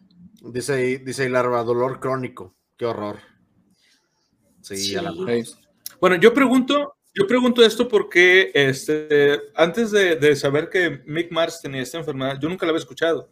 Y de hecho, hay una rola de, de Motley Crue que sacaron después de quién sabe cuántos años que sacaron un nuevo disco. Estoy hablando como por ahí del 2010 más o menos. Este, sacaron un disco que la- creo que el disco se llama If I Die Tomorrow. Y ese era el nombre del, sí, y ese era el nombre del, del, del sencillo que traían de moda. Y en el video sale este güey, este, o sea, Mick Mars salía acostado en una cama y se veía así como que por todos lados, o sea, eh, como parte del video, ¿verdad? se veía como que por todos lados entraban como agujas. Y yo, a la verga, o sea, estar bien cabrona la enfermedad. Y esa parte del video donde sale él en la, en la cama, este, precisamente era por la representación de la enfermedad que él tenía. Y Motley Crue ya no había tocado ni nada por, por, este, pues, por la situación que tenía este vato. Y de hecho, lo que lo alentó a operarse y salir de esto fue que Motley Crue iba a volver a salir. Y dije, ah, qué chingón, güey. O sea, porque a lo mejor este güey ya hubiera quedado en cama para siempre. Pero como dijeron, eh, güey, Motley Crue otra vez. Ya fue donde el vato se, como que se reanimó de que sí, a huevo, tengo que, tengo que luchar por esto porque pues es la banda, güey, sacas. Güey, qué Este, chingón, güey. Y lo logró, sí, sí, qué, qué chingón, güey. Güey, qué chingón. Ese tipo de historias como la del baterista de, de Def Leppard, güey, como lo que, hizo, lo que hizo acá por Motley, güey. Son ese tipo de historias que son inspiradoras, güey, porque realmente son muy pesadas, güey. Por ejemplo, el vocal de Possessed, güey, que sabes que está en silla de ruedas, güey. Y que son gente que dice, güey, el metal los, los mantiene vivos no por el hecho de que, de que adquieran el sustento económico para ellos y para sus familias, sino porque realmente les da una razón para hacer las cosas, güey. Porque ellos Claro. aún lo disfrutan, güey, le da esa fuerza, güey, que viéndolo de una manera de- directa, tal cual, no es ningún insulto ni es. A mí me gusta el metal, yo no me siento una persona mejor o, o tal cual por escuchar cierto género, pero sí les voy a decir algo. Y yo esto lo escuché de un amigo mío que me lo dijo: nadie escucha una, una canción de heavy metal para sentirse débil. O sea, todos escuchan, Yes. todos escuchan esto, todos lo escuchan para tener ese tipo de coraje, ese valor, esa fuerza, para hacer las cosas y salir. Entiendo que hay música muy depresiva, porque sí, sí la hay. Le dan María, ¿no? Es que tiene que llevar, tiene que llevar algún tratamiento y la María yo creo que es el mejor remedio para eso, para tratar el dolor. Sí, sí, lo tiene que, lo muy probablemente lo tenga que llevar. Pero te voy a decir sí. algo. De la- lo que él hace o lo que generan ellos es, es darte fuerza de flaqueza y al final de cuentas es Es algo que no lo voy a decir de mala manera. Hay muy pocos géneros que yo conozco que pueden ser representativos de eso. La música de jazz, por ejemplo, con la gente ciega, que es algo que ellos siguen sintiendo y que siguen desarrollando y que siguen tocando. El heavy metal para la gente que en algún momento tiene que tener alguna discapacidad, créanme que lo sacan adelante porque lo sacan adelante, pero les voy a decir algo, no lo hacen, ahí sí lo voy a decir que no es por el dinero, lo hacen por el amor, porque por mucho que te lleguen a pagar, si no amas lo que haces, la enfermedad te va a parar. Y estos datos dan una muestra de que si quieres, puedes hacerlo. El metal es vida, dicen Cristian. Así, yes. Así es. Sí, fíjate que justo eh, este año murió un, un artista de cómic muy famoso que se llamaba Carlos Pacheco. Este, no sé si ustedes lo conocían, pero para quienes no lo conozcan, él era un artista exclusivo de Marvel. Tenía ya 30 años en la industria, el señor tenía 60 y tantos años, ¿no? Y justo el año pasado, uh, sí, ya se cumple el año, en noviembre anunció que iba a entrar a DC Comics. Mm. Ya, o sea, ya se había terminado su exclusividad, entonces ya podía estar en ambas editoriales y ya estaba así como que a punto de entrar a DC Comics y para marzo dice que se iba a tomar un año sabático. Y en abril dice que este, en realidad no era un año sabático, sino que realmente se estaba tomando un descanso por salud, porque empezaba a tener dolencias y que no sé qué, y pues resulta que le estaba dando una artritis. Y así se los juro, estuvo muy cabrón, pero, y yo sé que se va a oír muy feo de mi parte, pero que, o sea, el güey se murió hace como tres semanas, tres, cuatro, o sea, no tiene mucho que se murió el güey de esta enfermedad, pero sinceramente, la, artritis es una enfermedad que sabemos que difícilmente, así difícilmente se puede curar. Creo que no hay cura, hasta donde yo sé. Hay tratamiento nada más, hay como que para mantenerte, es, es como por ejemplo algunas enfermedades inmunológicas te puedes mantener, pero no te vas a curar. O sea, tienes que mantenerte con el medicamento. Ah, bueno, y pues ese chavo, bueno, ese señor pues tenía todo el dinero del mundo. Bueno, no todo el dinero, ¿verdad? Pero sí, o sea, tenía bastante dinero. Aparte porque Marvel este, te da un seguro de vida cuando, cuando tienes ese tipo de situaciones. Bueno, eh, para ya no hacerles el cuento largo, pues se muere, pero yo siento que, que qué bueno que se murió, porque uno como artista, ¿se acuerdan cuando yo estuve mala de la mano durante que fue un mes que no puede dibujar. Que trae la, la, fédula. Ajá. Para mí fue muy difícil y hasta le pueden preguntar al señor Conejo, yo estuve llorando, estuve bien desesperada, o sea, neta, estuve, o sea, sí, me sentí una desesperación muy grande. Entonces, este señor se murió porque ya no iba a poder dibujar, o sea, yo lo veo así, esta persona ya no iba a poder dibujar. Entonces, sí, fue así como que dije, chale, o sea, creo que fue la mejor solución para él, porque si hubiera seguido, ¿no? Con esta enfermedad degenerativa, siento que hubiera muerto de depresión y eso hubiera sido más feo. Se, pues, se murió lo más. Definitivamente. Sí.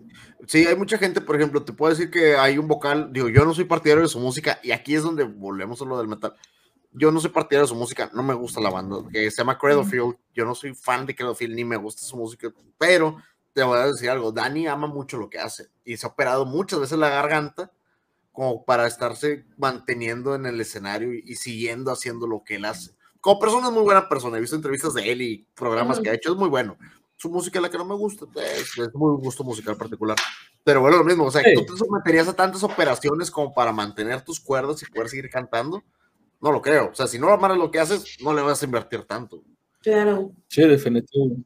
Bueno, la respuesta del doctor Ossi al respecto de esta enfermedad dice: Realmente odio decir esto, pero ¿por qué no dejas de mover la cabeza un poco? Quiero decir, conozco a Mick y sé lo dolorosa que puede ser esa condición.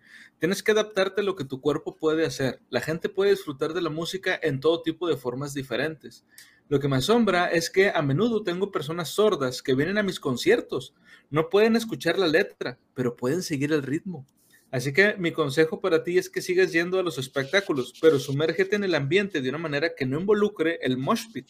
No vale la pena la agonía.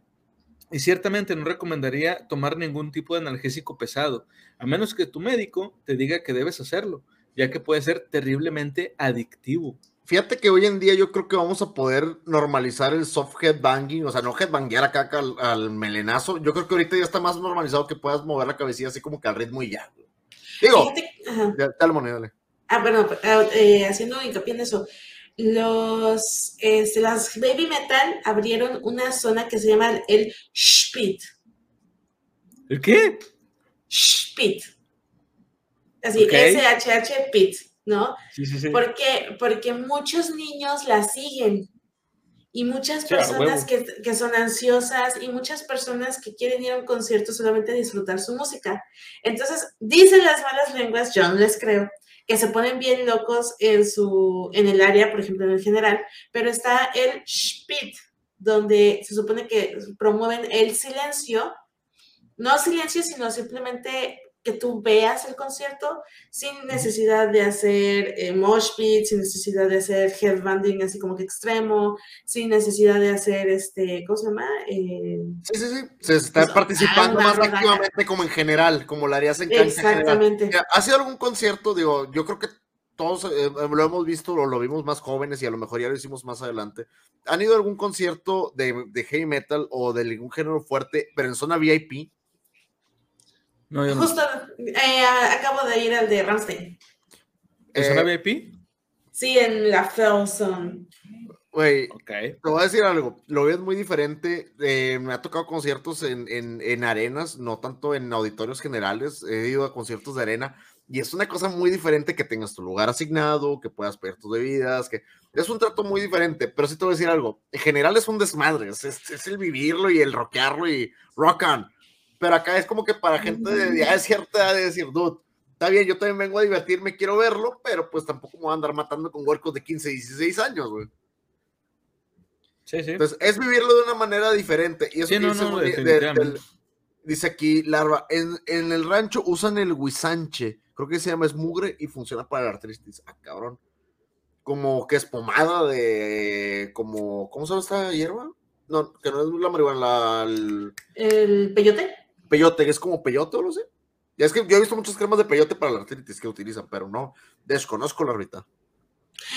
Bueno, eh, Ese del Guisache de no la sé, pero, pero yo sí sé que en, yo sí sé que en San Luis utilizan una, una mezcla, de hecho ahorita la, la están vendiendo aquí, supuestamente es igual, yo no lo creo, que mezcla, o sea, ponen en un botecito este, de, de vidrio, ponen eh, alcohol y le ponen peyote y marihuana.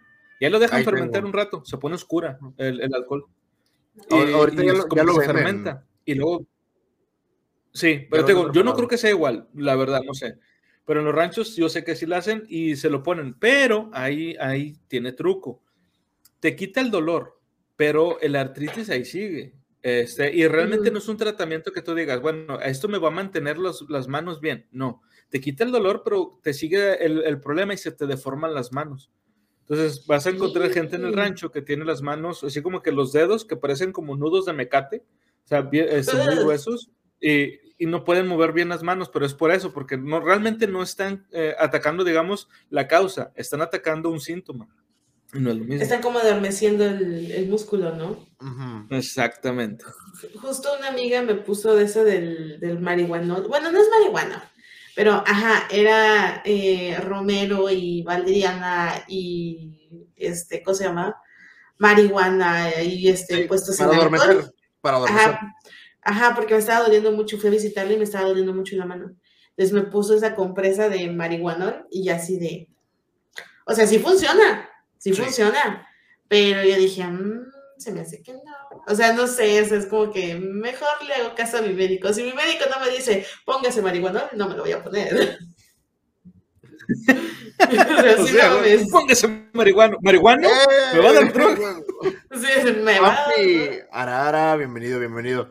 A lo mami. ¡Eh! También Orión, bienvenido. Dice, oh, llegando, se puso interesante. Si jala esa madre, la uso con mi madre eh, con fibromialgia. Ah, sí, sí, me había sí nos había comentado Orión y esperamos que tu mamá se encuentre mejor, Orión. Sí, la, net- neta, este, e- ese tipo de medicamentos, como dice Conan, son para tratarte un síntoma. No te van a curar la enfermedad, no te lo van a hacer, pero te ayudan a sobrellevar ciertos síntomas y sobre todo si el medicamento sí es doloroso. Si el medicamento sí es doloroso, porque hay medicamentos bastante dolorosos por la cuestión de que la inyección es pesada, por la inyección de que, eh, no sé, de que el medicamento te caiga pesado, grosso, además. Si te puedes recetar algo más natural para aliviar el dolor, dale. Dice, así es, ese alcohol usaba mi, ¿qué decía? Mi agua para las rodillas, buenísimo, buenísimo para las rodillas. Ey. Sí, te digo, es común que lo utilicen en los, este, en los ranchos, este, sobre todo pues gente mayor para, para ese tipo de dolencias. Por eso, yo insisto que no sé por qué este, sigue siendo ilegal la puta marihuana. Esta madre ya debería ser legal. Es como que, oh, el rato que van a ilegalizar, ¿el orégano? ¿El cilantro? No les des ideas, güey. Y no des ideas. Mira, Ah, sí, lo, lo tienen este, ilegal porque a final de cuentas, si no, ¿de qué van a vivir los narcos? ¿Sabes? O sea, eh, creo que la marihuana es lo que más se compra y los únicos que lo tienen son los narcos. Entonces, si legalizas la marihuana, pues los narcos se van a quedar sin trabajo. Que claro que no va a pasar porque tienen otras 20 mil drogas que pueden vender. Pero, eh, Dice aquí Orión, y la lo- legaliguana. Pues Ahí, a huevo. Ah, huevo. Jalo. jalo. Me, me me encanta el, el video de una morrilla que está en, en- en un, en un. ¿Sí lo han visto? Que va en una motoneta. Que va en una motoneta y que grita: ¡Legalice la mota! po-". No, está excelente. Nunca lo he visto, Es más, mira, aquí, aquí les va. Aquí Dale, les va una sugerencia a, todo- a cualquier político que quiera aventarse ahorita para ser presidente. Legalicen la marihuana. Van a tener el- la presidencia garantizada, se los juro. Hay más Ya pachecos que hace 20 años que si, si se intentó hace 20 años no se pudo. Ahorita hay más gente pacheca. Van a votar por ustedes si es que no se les olvida. Sí. Yes. Dice Y eso sí que, dice la Rita, yo tengo el recuerdo del señor que nos platicó del Huisanche, dijo que hasta un perro tieso endereza. Oh, La madre, güey. ok. Hay que conseguir de eso. Yo sé. dice que es una idea del mil Pablo Escobar. Y Bueno. grito- dice que, ¿qué? Es una idea del mismo Pablo Escobar, gritó, no mi negocio, ya valió madre. ¿Mm? Da, da, da. Sí, hay mucha gente Bueno, que vamos no con la quiere siguiente. Dice, estimado doctor Ossi, dice- Sí, El otro día volé en- a una conferencia con, mi- con un resfriado, pensando que el cambio de presión podría despejarme los oídos. En cambio, sentí como si su- mi cerebro estuviera a punto de explotar. Y cuando finalmente aterrizamos, después de lo que parecieron años, estaba sordo de un lado. Digo, perdón, sorda de un lado. Todavía lo estoy, de hecho. ¡Ayuda! Lisa, de Reading. Ay, mija, pues Eh, déjame esto- decirte. dale, dale. De hecho, es lo que iba a preguntar. Ahorita tú que, tú que este, pues volaste, este, ¿sentiste eso de los cambios de presión? O sea, si hubieras estado enferma de gripa o algo así, ¿te habría calado o algo? De gripa no, pero obviamente se siente porque es una presión diferente. Pero déjame decirte que la señora tiene hipertensión. o sea, porque neta, lo sientes más cuando eres hipertensa. Yo no soy hipertensa, no. Pero lo sientes más. ¿Por qué? Porque retienes más líquidos, obviamente se te sube la presión, ¿no? Y no sé si ustedes han viajado en carretera, que viajan y suben una montaña y cuando van subiendo, van subiendo, se les tapan los oídos. Bueno, es por el cambio de presión, ¿no? Entonces, este, o que se te empiezan a hinchar las piernas por, por estar sentado, bueno, es por la presión. Entonces, esa es la retención de líquidos. Y pues yo creo que esta señora debería ir mejor un médico del corazón porque se nos va a morir esta vieja. O sea, porque sí. Que... Bueno, ahorita lo, lo que decías de la... Ah, bueno, Ah. más voy a comentar así rápido. Lo que comentaste de la carretera, a mí me pasó. Cuando fui, eh, hace, hace años fui a Guadalajara y yo de regreso, o sea, de ida no me pasó nada, pero de regreso sí me empezaron a doler mucho los, oídos. Nunca, nunca le comenté esto a mis papás, ni a mi abuela, ni nada, porque con mi abuela yo venía en el, en el autobús. De hecho, mi abuela ya estaba en Guadalajara y le dije, espéreme ahí, voy para allá. Tenía dinero este, y me fui de, de vacaciones una semana a Guadalajara y me regresé con ella. Y de regreso los oídos me dolían y no entendía por qué. Y yo, eh, yo pensando que, bueno, a lo mejor es porque traigo los audífonos. Este, y luego ahorita por lo que comentas, supongo que hay una diferencia de altura, no lo sé, no sé tanto de geografía, pero hay una diferencia de altura entre Guadalajara y Monterrey y supongo que fue por eso. Sí, porque aquí se supone, bueno, por ejemplo, aquí en Colima estamos a 39 pies sobre la altura del mar. En Guadalajara, ¿en Guadalajara cuántos están? A 2000. Están a 2000 pies sobre el nivel del mar. Y en Monterrey están a 500. A 500 pies sobre el mar. 500 540 de elevación. Ajá, 540. Entonces es como que el cambio de presión, el cambio de altura lo que te, lo que te afecta. Mm. Ah, metros. Sí, Dice aquí, 500 metros. Adrián Navarro dice, yo nada más conozco la que dejó sin nariz al Voldemort. Ay, la que no debe ser inhalada. Está bien. Está bien. Pero Sí. filosofal. A mí se me baja la presión y tengo que mascar chicle para romper los oídos. Es que eso es de cajón, lo es pasar saliva o masticar chicle. Te lo recomiendo mucho. De hecho, los vuelos, lo que te recomiendan para Chiqui Orión. Cuando yo viajaba de tonelada CDMX en autobús con fiebre por gripa, me morí horrendamente por el cambio de altitud. Ay, güey. Sí, es muy feo. Yo, fíjate que ahora me- nos pasó algo bien extraño en- Dice, en- dice Orión, estaba horrendo. ¿Estabas? ¿Estabas? es pregunta. Te creas, perdón. Este, nos pasó algo bien raro en el, en el tren que, que fuimos a Barcelona, eh, de Madrid a Barcelona, porque es un, es, que, es casi como el tren de Japón, pero el de Japón no lo sentí, fíjate. Eh, que es, va a 300 kilómetros por hora y sí, ajá, Barcelona de Madrid está súper lejísimos, pero como va tan rápido, se hace mucha presión en el vagón. Entonces era bien raro porque pasábamos por debajo de un puente, bueno, de, una, de un túnel que había una, no sé, alguna montaña o algo así, y pasábamos debajo del, del túnel y se nos tapaban los oídos automáticamente. Y luego salíamos del túnel y se nos destapaban. Y luego pasaba por cierto lugar, no sé si estaba más alto o más bajo, pero se nos volvían a tapar. Y así estaba todo el puto tramo, o sea, no pudimos dormir en el, en el tren porque dijimos, ah, sí, ya huevo, nos despertamos temprano y nos dormimos en el tren. Y no pudimos porque estaban así. Puro pedo. Sí, estaban así los oídos, o sea, se sentía súper raro. Ya de regreso ya no se sintió tanto. Se sintió, pero no se sintió tanto. Entonces, Dice, dice que eso mismo me pasó en un viaje a la playa, dice Adrián. Es que sí, me imagino, por el cambio de altitud, eso algo debe de haber algo de ahí de, de afectación. En lo particular, enfermo no me ha pasado, pero sí que vas en el avión y se te tapan los oídos, es lo más, más, más común. Sí, y cuando se te tapan los oídos en tu ciudad sin ningún, este, ¿cómo se llama? Sin ningún este, motivo aparente y te empieza a doler la cabeza, es porque se te subió la presión. Porque me acabo de... Eso fue lo que me sí. pasó ayer. Pensé que decir, es porque un mago lo hizo. Un. Un brujo lo hizo. Bueno, dice Ozzy. Sí. Esto no te va a servir de mucho ahora, Lisa, pero nunca deberías volar con un resfriado muy fuerte, porque puedes reventarte los tímpanos. Entonces, en el futuro, haz lo contrario de lo que hiciste. Alquila un automóvil, toma un bote, nada si es necesario, pero no te subas a un avión.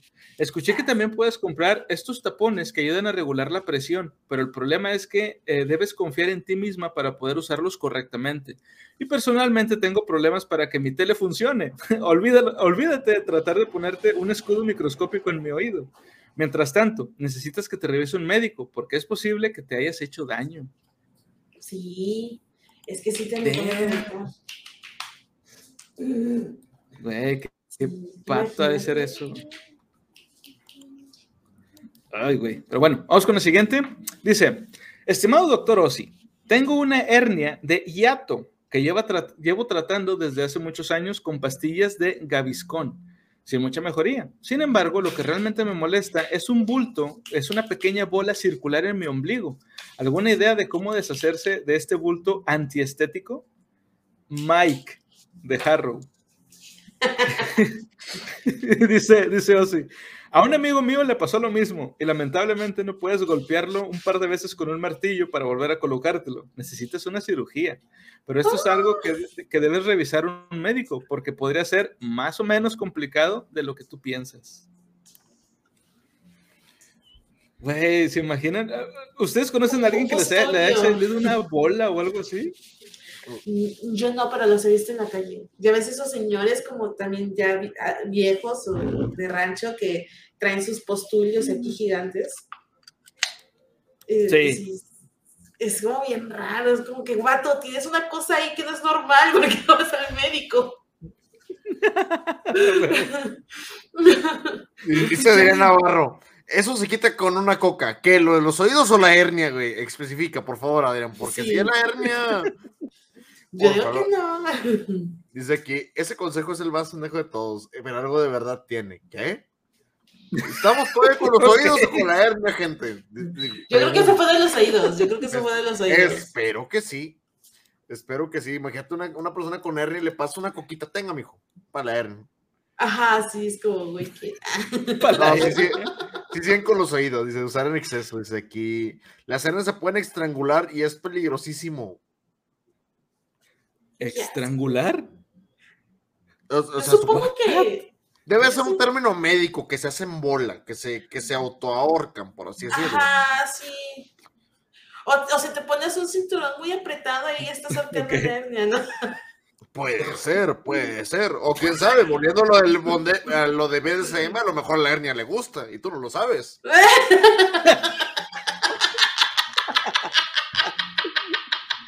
Dice, ahí de plano es el doctor. Ay, Mi tío se le salió una hernia y está cañón. Sí, vato. Cuídense mucho las la hernias. neta, sí, cuídense mucho, por favor. No está chido. No está chido. Returbio, rehernia, sí, viejo. Sí, sí.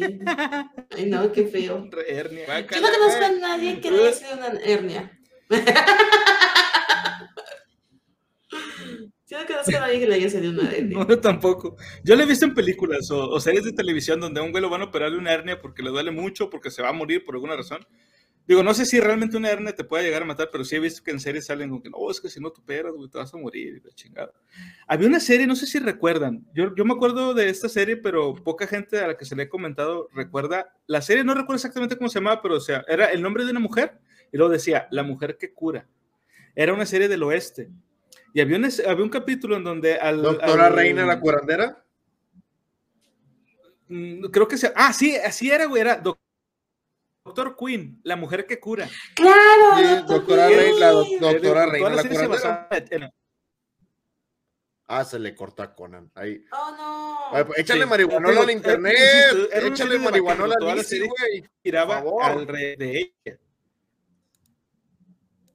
Sí, ¿Cómo, la cómo? primera Grey's Anatomy. Es que se te cortó. Sí, sí, sí, sí. Ah, perdón. Sí, pero- Sí, les decía, este, se llamaba así Doctor Queen, la mujer que cura. Y les digo, era una serie de vaqueros, pero todo giraba en torno a las situaciones que ella, ella vivía por ser mujer en el oeste y el hecho de que ella fuera médico. Entonces, pues todo así como que, ay, ¿tú qué vas a saber? Eres mujer y cosas así. Entonces, había un episodio en el que al dueño de la tienda este, le sale una hernia. Y la, la- la mujer empieza a explicar cómo, cómo funcionaba la hernia. Y yo me acuerdo un chingo, güey, que decían, eh, ponía un ejemplo dice, haz de cuenta que estos son tus intestinos. Dice, y la hernia hace esto. Y tienes que, tenemos que quitarlo porque si no te puedes morir. Y yo, ¡a la verga, qué miedo! Güey, qué de huevo. Sí, no manches. Y te digo, todo, el- todo el capítulo se trataba de que el vato no se quería operar y ya empezaba como que se desmayaba y pasaban pendejadas así hasta que ya la, la señora la, lo, la opera. Este, y como todos lo- la veían mal a ella, sobre todo los de la tienda, que este, del güey este, pues ya después de eso ya la ven bien y todo. Estaba interesante, pero el único que yo he visto de una hernia, no, no sé cómo funcione. Lo que sí sé, te dicen que si levantas algo que funcione. No sé si habían oído eso. Que si levantas Sí. algo pesado. Sí, que si levantas algo pesado te puede salir una hernia en la espalda, ¿no? Se supone. Pues no sé dónde, pero sí te digo, he escuchado que te sale una hernia. Dice aquí, es que una señora barrio recuerdo que se murió de una hernia estrangulada o algo así. Es que puede ser un motivo muy común. Volvemos a lo mismo, como tú lo dices, o sea, es un término que no sabemos qué tan científico sea, pero también tenemos esa mala costumbre de, de coloquialmente llamarlo de esa manera, pero sí puede haber sido que se le hizo bola, se le hizo más bola a la bola, que se le, se le giró. Es que no, vato, no, no soy médico, lo siento. Dice, mi madre se hernió hace años, pero se curó con tratamiento. Qué bueno, la, la verdad que bueno. Ah, no, si hay un tratamiento, si hay un tratamiento, pues se puede aprovechar. Dice, Chingón. ya me vi todas mil maneras de morir la sala de urgencias, historias inéditas. Mm. La forma como puede ser en la espalda o en el estómago es por hacer fuerza y con toda esa fuerza te salta la tripita. Ah. La tripita. Pero bueno, eso fue lo de la hernia. Vamos ya con la última pregunta de la, de la noche. Dice, estimado doctor Ossi, el martes estaba cortando arbustos en mi jardín cuando accidentalmente hice contacto con un nido de abejas y fui atacado. Solo me picaron una vez antes de sumergirme en mi piscina, como en las caricaturas, güey. Dice, dos días después, mi pierna tiene el doble del tamaño que tenía antes. ¿Qué pasa conmigo? Chris, de Danvers, Massachusetts. Dice, dice Ozzy. Una vez tuve un tecladista que tenía que llamar a una ambulancia si le picaba una abeja.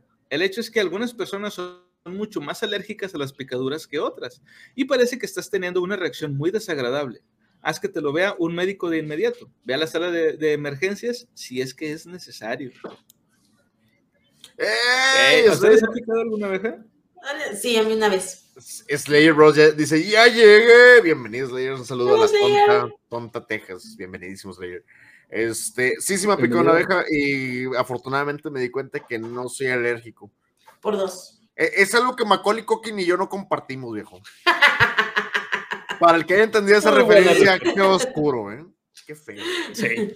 Sí. Sí, yo una vez me picó una abeja cuando estaba yo trabajando en Plaza Sésamo, en el antiguo Plaza Sésamo.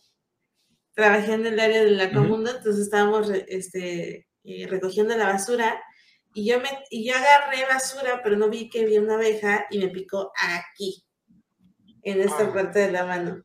Pero fue así de que, o sea, me dolió más que un piquete normal, obviamente. Y me duró, creo que dos días en lo mucho. Conan, Sí. por favor, ayúdame a leer este comentario. Léelo tal cual viene, por favor. No te equivoques, trae un typo, pero léelo tal cual tú, por favor. ¿Ese que puso Adrián? Sí, léelo tal cual viene, por favor. Por favor. Dice, dice, chale, tengo historia con esas mendigas aladas que llaman abgeas. Debe de ser griego, güey.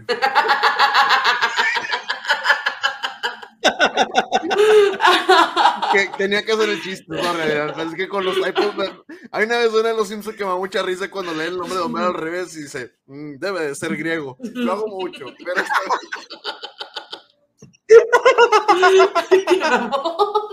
tengo, tengo problema con las, sí, con Gorgory, que lo lee al revés, dice, "Mm, ro- remo, debe de ser griego, güey. Bueno, algo así, güey. Entonces ahorita que decía Abgeas y yo, "Mm, debe de ser griego, sí. Qué buena serie, Mil Maneras de Morir. Ah, sí, muy entretenida. Homero Simpson, Christian. Sí, es de Homero. Es una frase de, es una frase de, de Gorgory, de hecho.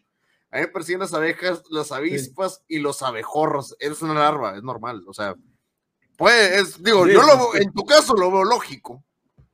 Sí, eso es verdad. Algunos les afecta mucho la picadura de abeja. Es mortal, viejo. Hay gente que es alérgica a la picadura de abeja y es mortalísima.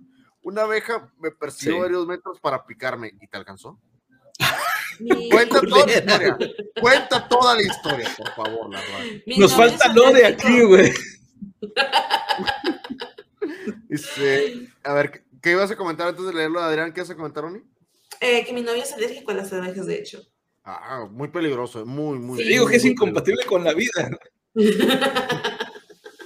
Sí, he tenido que espantar también varias avispas de aquí de la casa o de que se nos metían. Y ahí me tienes a mí arriesgando mi vida por ahí. Ahora aquí dice, ahora sí dice Adrián. Ah. Dice, mi primo es alérgico a las abejas. Estábamos comiendo en su casa y le cayó una en el refresco. La abeja le picó en la garganta y le tuvieron que hacer una traqueotomía, así se llama, creo que se llama, si está correcto, se hace una traqueotomía, que es hacerle corte para que respire, lo que lo llevaron al hospital. Sí, la traqueotomía básica se Ah. puede realizar en la parte frontal y eso se tendría que hacer, se puede hacer con una pluma, si es necesario enteramente con una pluma, con- pueden hacerlo. Pero sí, la garganta se cierra y la única entrada de aire es esa parte de la tráquea. Es muy, muy, muy, no es difícil de hacer, pero tienes que saber hacerlo. Y pues de- espero que tu primo se haya salvado, este, la neta, porque sí es algo muy cabrón. Digo, un, un piquete de una persona alérgica y más en, en la garganta le pasó a mi primo. Sí, Sas. qué fuerte. De hecho, yo escuché un mito. Ha- Había, había un programa de televisión, no sé si recuerdan ustedes, de MTV, que era cuando empezaron a pasar otras cosas que no eran solamente videos musicales. Había un programa muy bueno que se llamaba este, Leyendas Urbanas. Y, este, y hubo un episodio en el que estaban hablando de, o sea, en, en el- en ese programa hablaban de un chingo de mitos urbanos diferentes. Y había uno que decía que las plumas, o sea, las plumas, por ejemplo, la- voy a decir una marca, las plumas Bic, este, ya ven que tiene como un agujerito en un lado. Y decían Sí. que ese agujerito era para que cuando fuera necesario hacerle a, una, a un niño, por ejemplo, o, este, a una persona mayor que se hubiera tragado algo, le puedes clavar la pluma y gracias a ese agujerito pueden respirar. Así es. Y que también esa era la razón por la cual los tapones de pluma tienen en la parte de arriba un hoyito. Porque si se tragaban el tapón, podían seguir respirando, podían eh, seguir pasando oxígeno. Digo, ah, mira, o sea, ¿quién? No, no decía que sí fuera en realidad, pero decía que ese era el mito urbano, esa era la leyenda urbana. Si alguien trabaja en las plumas Vic y nos puede confirmar si esto es verdad o no, se los agradeceremos un chingo. Güey, dale, dale, Moni, dale, Moni. Ah, bueno, no, es que, o sea, imagínate, piensas en todo, hasta en, híjole, no voy a hacer un arma mort- mortal para mis customers, les voy a hacer, para mis este, compradores, les voy a hacer una manera de sobrevivir a esto. Oye, es, que- es Sí, que sí, sí. Dice Larva, una prima de mi madre también le tuvieron que hacer una traqueotomía, pero ella le era alergia a una ciruela. Ah, cabrón. Ay, Es que hay alergias para todo, viejo. Fresa, Sí, ciruela, sí. camarones, cacahuate. Para todo hay alergia. O sea, tú una- Yo soy es la alérgica primera vez. gatos. ¿Eres alérgica a los gatos? Sí, No manches. es muy horrible. Se me hinchan todos Sí, me los ojos imagino. y no puedo respirar. Sí, Damn. es Sí. muy horrible. Dice Cristian, tenía razón, número Simpson. Algunos bichos sí deben de ser exterminados. Y eso le la enfermedad y de buen Este- estilo. Este, le gusta, e- este, este le gusta a la Alemania de 1936. Hasta Oye. a la Alemania actual también, pero lo disimula. Oye, fí- fíjate, fíjate que, que- que esa cuestión con lo de la, con lo de que me decías, güey, me encanta el modelo de negocios que tiene Vic, güey. O sea, ¿sabes a lo que se dedica realmente Vic? ¿Cuál es el, el verdadero modelo de negocios de Vic?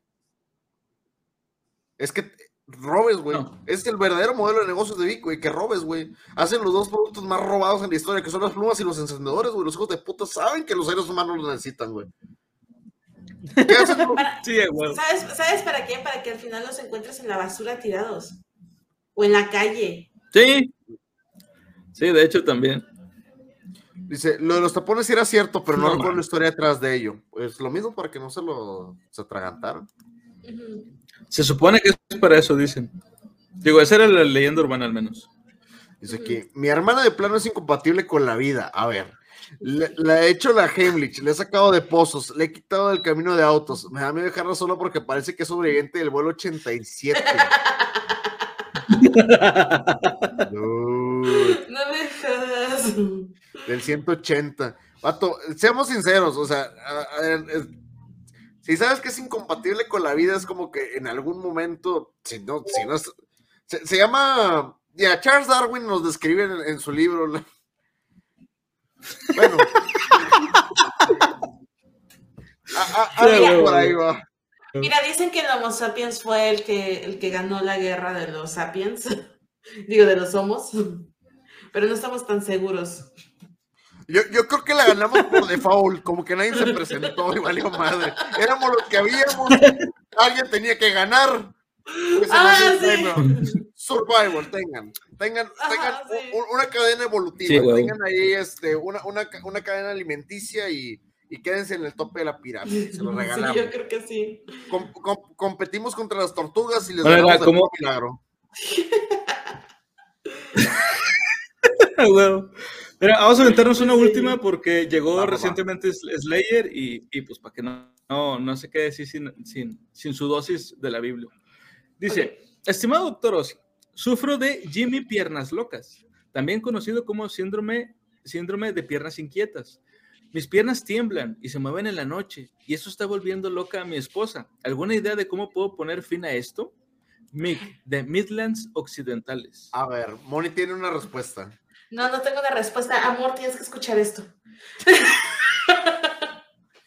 es que yo, yo en la noche.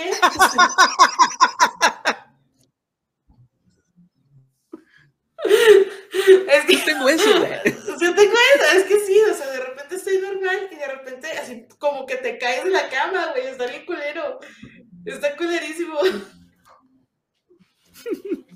Dice, Pero, pero, pero- Habrá, dice Adrián, habrá que cortarle las patitas. Güey, los muñones pueden calar bien cabrón, güey. No lo hagan. No lo hagan, sale peor, güey. That's no, no, no- no es un remedio. No, no, no es un remedio. Bueno, este, antes de, de continuar con la, este, o sea, con, las experiencias, vamos a leer lo que dice, lo que dice Ozzy al respecto.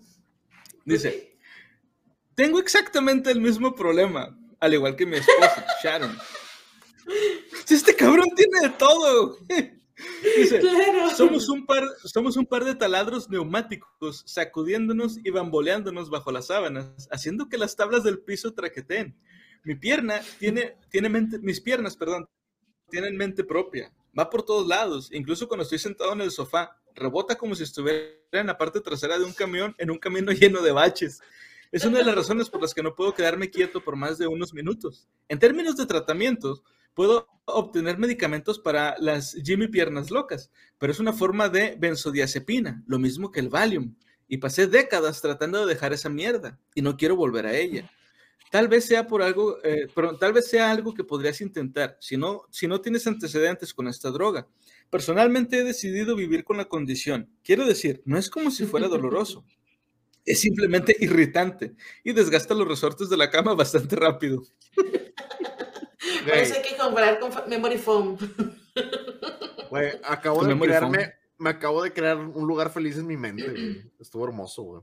Me imaginé, güey, a Ozzy, güey, acostado al lado de Sharon, güey, con un espacio entre los dos, güey, acostados así al lado, güey, y pateándose como si fueran Bibis y Vodka, güey, así como que, eh, y el otro, cuando están a patada, güey, pateándose, lo- Bueno.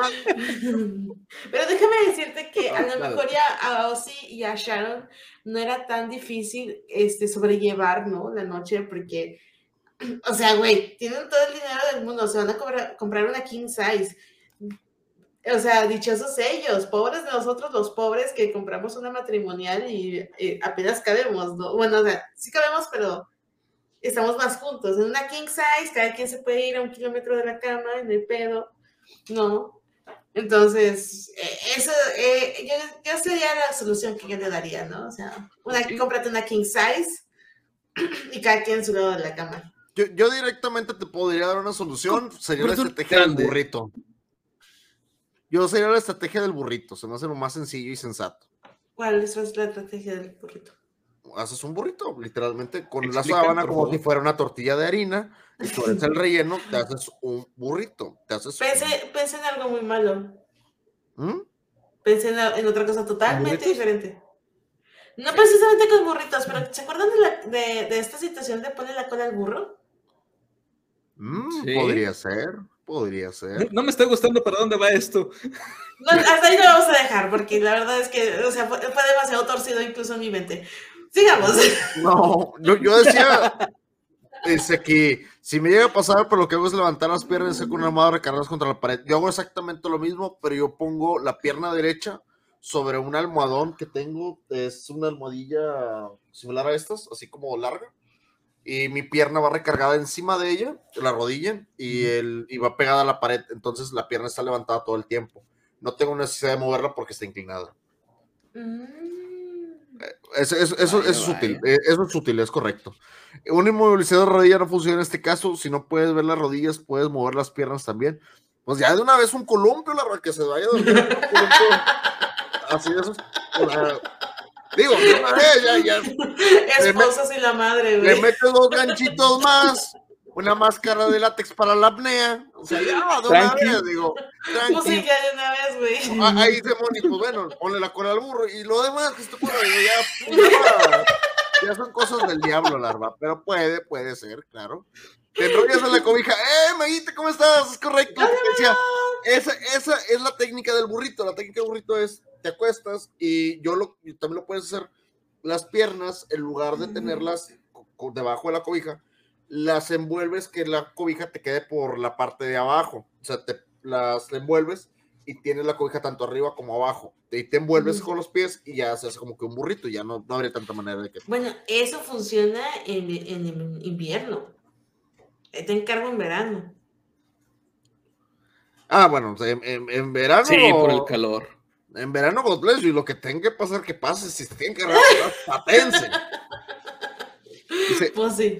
hoy aprendo más razones porque el doctor Simi es un loco con sus consejos, parece el Joker con un poco de hippie. Es que es, es, es tal cual, es el doctor Ozzy te está hablando de la experiencia de un hippie de, de verdad, saliendo de los 60, o sea, de, Claro. de una persona Sí, que probó de. Tokio. No, no sé. Yo decía un inmovilizador de rodillas médico. Ah, bueno, podría ser. Es que, o sea, ya sabemos que, de- que el tío Murphy tiene experiencia en entrar a otro tipo de dungeons. Sí. Por eso no se le ocurrió primero. Desgraciadamente son, son dueños a los que ustedes no, na- nadie quiere entrar, gente. No sean así, Rosa. ¿Tú crees?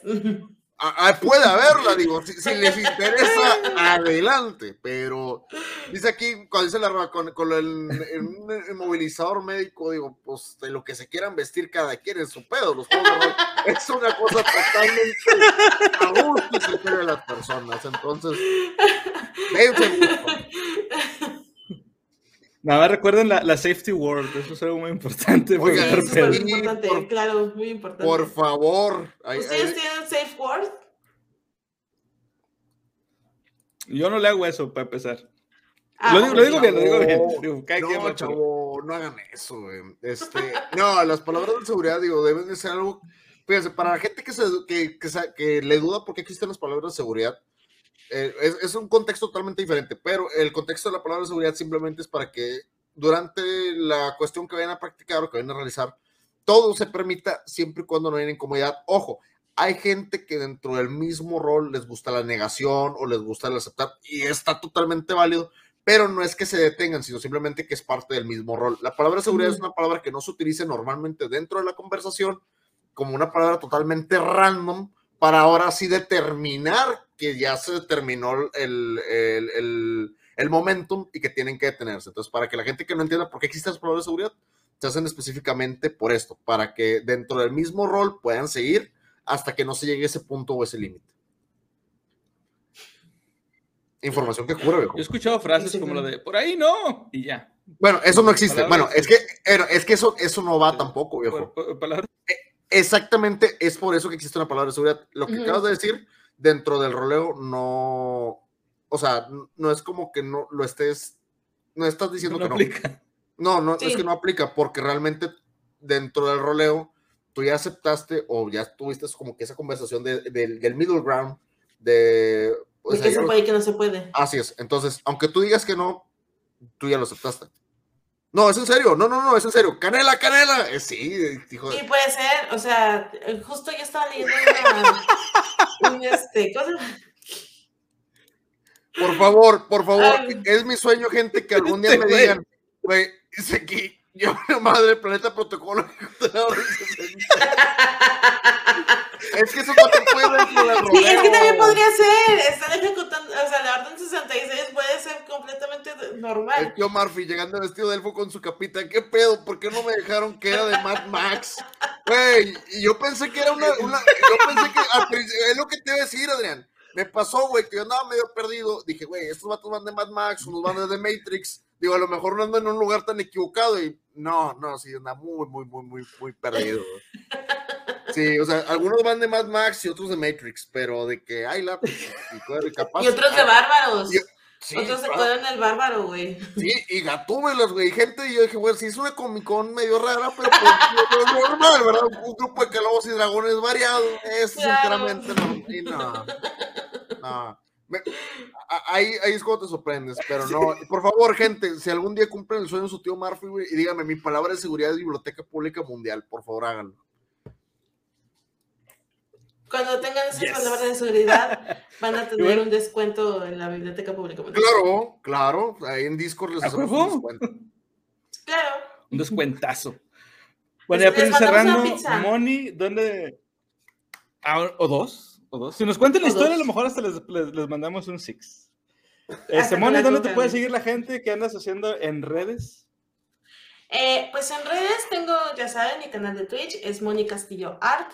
Y así me pueden encontrar en todas mis redes, en Instagram, en Facebook y en TikTok, que lo tengo medio abandonado, pero ahí sigo subiendo videitos.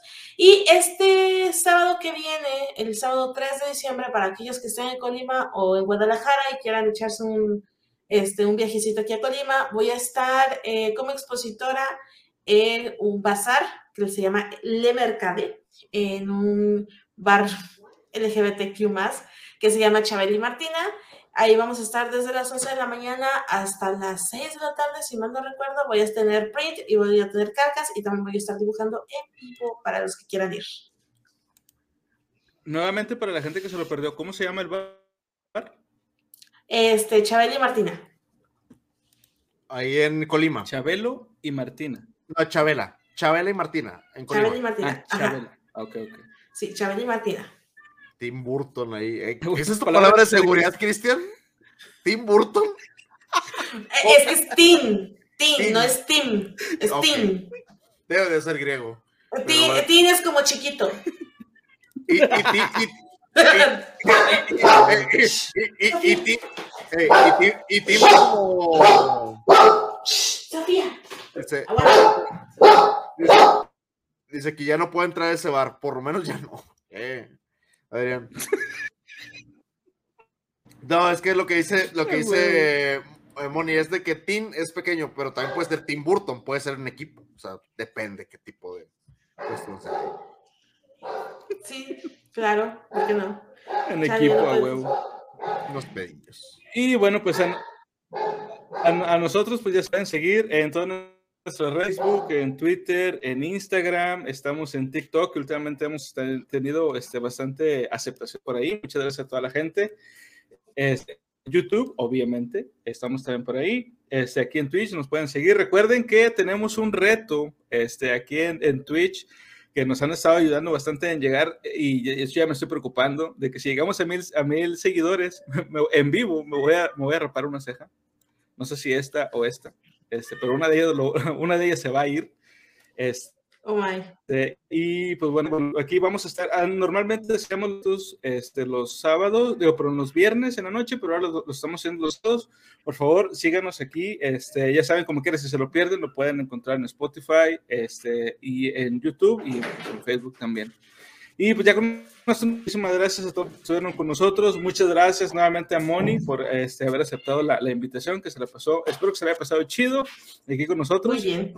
Y pues bueno, Como siempre. cuídense en cada episodio. Siempre, siempre. Sigan leyendo. Bye. Bye, Bye. pórtense bien. Si no, no lo graben. Ozzy Osbourne.